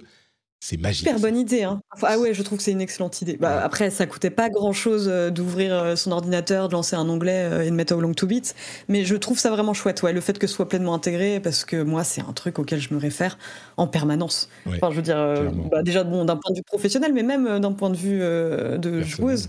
à chaque fois, oui, je me dis bon, bah, combien de temps il me faut à peu près, et je trouve ça intéressant le fait qu'il y ait à la fois donc euh, la, moyenne en fait du temps parcouru sur ce jeu, mais aussi euh, un pourcentage pour vraiment les complétistes qui veulent faire toutes les quêtes. C'est une excellente ressource et je trouve c'est très chouette euh, justement que leur taf soit reconnu de cette manière. On est d'accord. Alors que c'est tellement con comme idée à la base. Combien de temps oui, faut Et pourtant, super, ça marche super bien. Et, c'est vraiment un, site qui est qui a été créé des recherches Google, quoi. J'imagine que quelqu'un a vu tout le monde tape How long to beat, machin. C'est ça, il y a une demande. il y a aussi une nouvelle interface euh, pour la Xbox, la console ce coup-ci euh, qui arrive en 2023, elle a l'air sympathique. Splatoon s'est vendu, Splatoon 3 s'est déjà vendu à 3,45 millions d'unités. Incroyable, franchement. mais dingue. Hein. Mais du coup, tu sais, j'y pensais, je me disais, mais enfin, il n'y a pas beaucoup de différence par rapport à Splatoon 2, qui n'avait pas beaucoup de différence par rapport à Splatoon 1, machin, mais, mais c'est un jeu service en fait, qui n'est pas un jeu mm. service parce qu'il y a des épisodes, mais c'est comme un Street Fighter ou un machin, bah t'as le nouveau truc, c'est l'évolution du, du, jeu et c'est un petit peu un, jeu service qui dit pas son nom. C'est pas un jeu service, mais vous comprenez ce que je veux dire. Donc évidemment, les gens qui jouent à Splatoon 2, bah, ils se dirigent vers le 3, quoi. Ouais, c'est clair. Et puis enfin, petit ange parti trop tôt, Babylon's Fall. ne euh, va pas durer au-delà du 27 février 2023, nous a annoncé Square Enix. On est déçus, bien sûr, euh, mais pas vraiment, pas trop quand même. Quoi. Oui, j'avoue, je ne vais malheureusement pas le défendre, mais c'est vrai que ça aurait été de courte durée hein, quand même. Hein. Oui, oui, c'est rare. Que... Euh, moins, moins d'un an. Hein. Tu sais, on, on ne fait pas exactement le parallèle, ou peut-être qu'on le fait, mais euh, c'est un gros plantage quoi pour Square Enix qui a voulu euh, faire un jeu service alors qu'il savait pas, et c'est le deuxième après Avengers, euh, parce que Avengers c'était la même chose. Ils ont, ils ont mis un studio qui n'était pas habitué des jeux services sur un jeu service relativement ambitieux. Alors bien sûr beaucoup moins pour le jeu de Platinum Games que celui de, de, de merde de ah qui est-ce qui a fait Avengers? J'ai déjà le, ah nom euh, Petite. C'était putain. Bon, j'ai un brain fart. Bref. Euh, et du coup, euh, bah, c'est un petit peu le, deuxième plantage sur le jeu service de, de, Square. bon, on va pas dire les pauvres, mais. mais Crystal Dynamics Merci, Crystal Dynamics. je viens de faire une recherche Google pour être tout à fait transparente. du coup, ils les ont revendus. C'est ah, est-ce qu'ils vont. Bon, bref. Et voilà, pour les news de la journée, et eh ben, comme on vous le disait, on vous l'a promis, il y avait quand même de quoi faire et j'espère que moi j'ai passé un super moment en compagnie de mes euh, trois co-animateurs dont il reste la vraie Julie euh, au bout du compte. Eh oui Merci. Ah, j'ai passé, j'ai passé un très bon moment aussi, hein. euh, y compris quand euh, Logan a attaqué le Lord de Tekken. J'ai réussi à me retenir parce que je me suis dit, on a un conducteur à tenir. ah oui, non, mais tu sais, ça, c'est le genre de truc qu'on pourrait faire un épisode spécial sur ce sujet. Le Lord de Tekken. Ah bah un jour, volontiers. Hein. Tous, les, tous les personnages, les relations entre Panda et Kuma et qui écrit à qui et tout ça. Bon, il y aurait des des choses à dire. Ah bah alors là, tu m'appelles hein, et je viens direct. Hein. Ouais, sérieux ah bah Le jour où tu fais très bien. tu rigoles. Et tu sais que j'ai parlé à Casero Arata juste sur ce sujet. Du juste lore sur le de Tekken. c'est terrible. Bah parce que mine de rien, bon, je vais pas faire le match avant le match, mais euh, mine de rien, euh, c'est pas anodin que les histoires des personnages aient été un peu plus poussées à partir du 3. Enfin, il y avait vraiment une envie euh, que les personnages s'identifient à certains.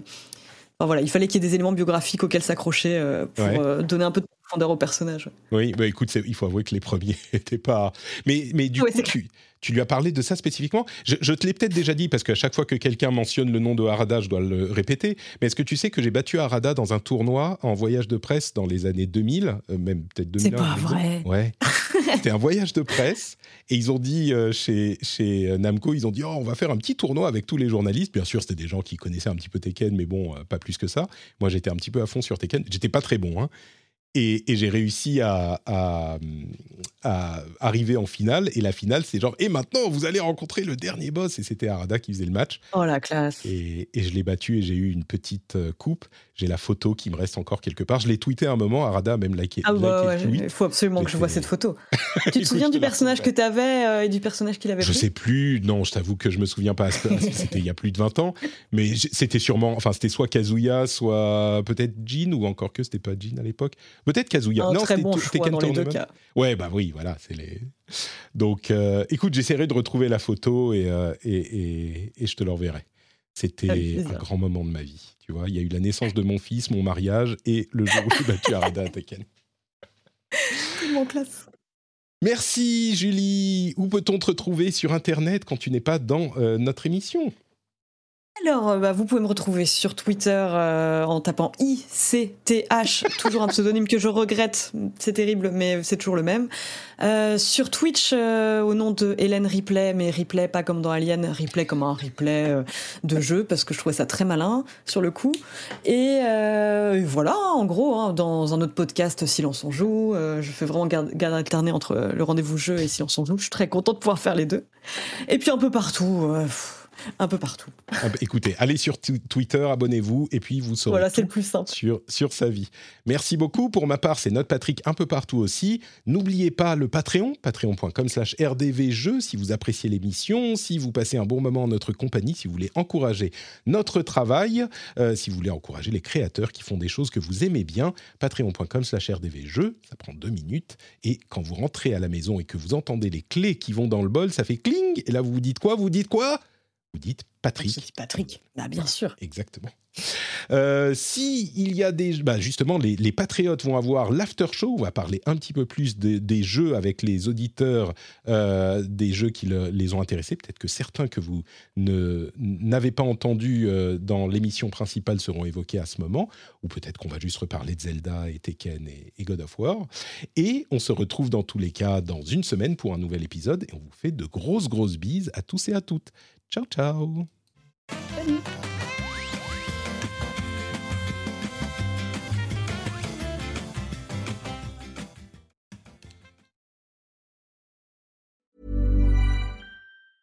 Hi, my name is Danny Pellegrino from Everything Iconic, and I'm excited to talk to you about Club Med. Club Med operates beach and mountain resorts and is the best all inclusive getaway for families. They have Club Med Punta Cana, their flagship family resort, and many other options in Mexico, the Caribbean, and around the world. Club Med are the pioneers of the all inclusive concept, which is the best way to vacation. Great for families, groups, or even solo travelers looking for land and water sports, delicious food food, and a place to make unforgettable memories. Visit clubmed.us, call 1 800 Club Med, or your travel advisor. Join us today during the Jeep Celebration event. Right now, get 20% below MSRP for an average of 15178 under MSRP on the purchase of a 2023 Jeep Grand Cherokee Overland 4xE or Summit 4xE. Not compatible with lease offers or with any other consumer incentive offers. 15,178 average based on 20% below average MSRP from all 2023 Grand Cherokee Overland 4xE and Summit 4xE models in dealer stock. Residency restrictions apply. Take retail delivery from dealer stock by 4 1. Jeep is a registered trademark.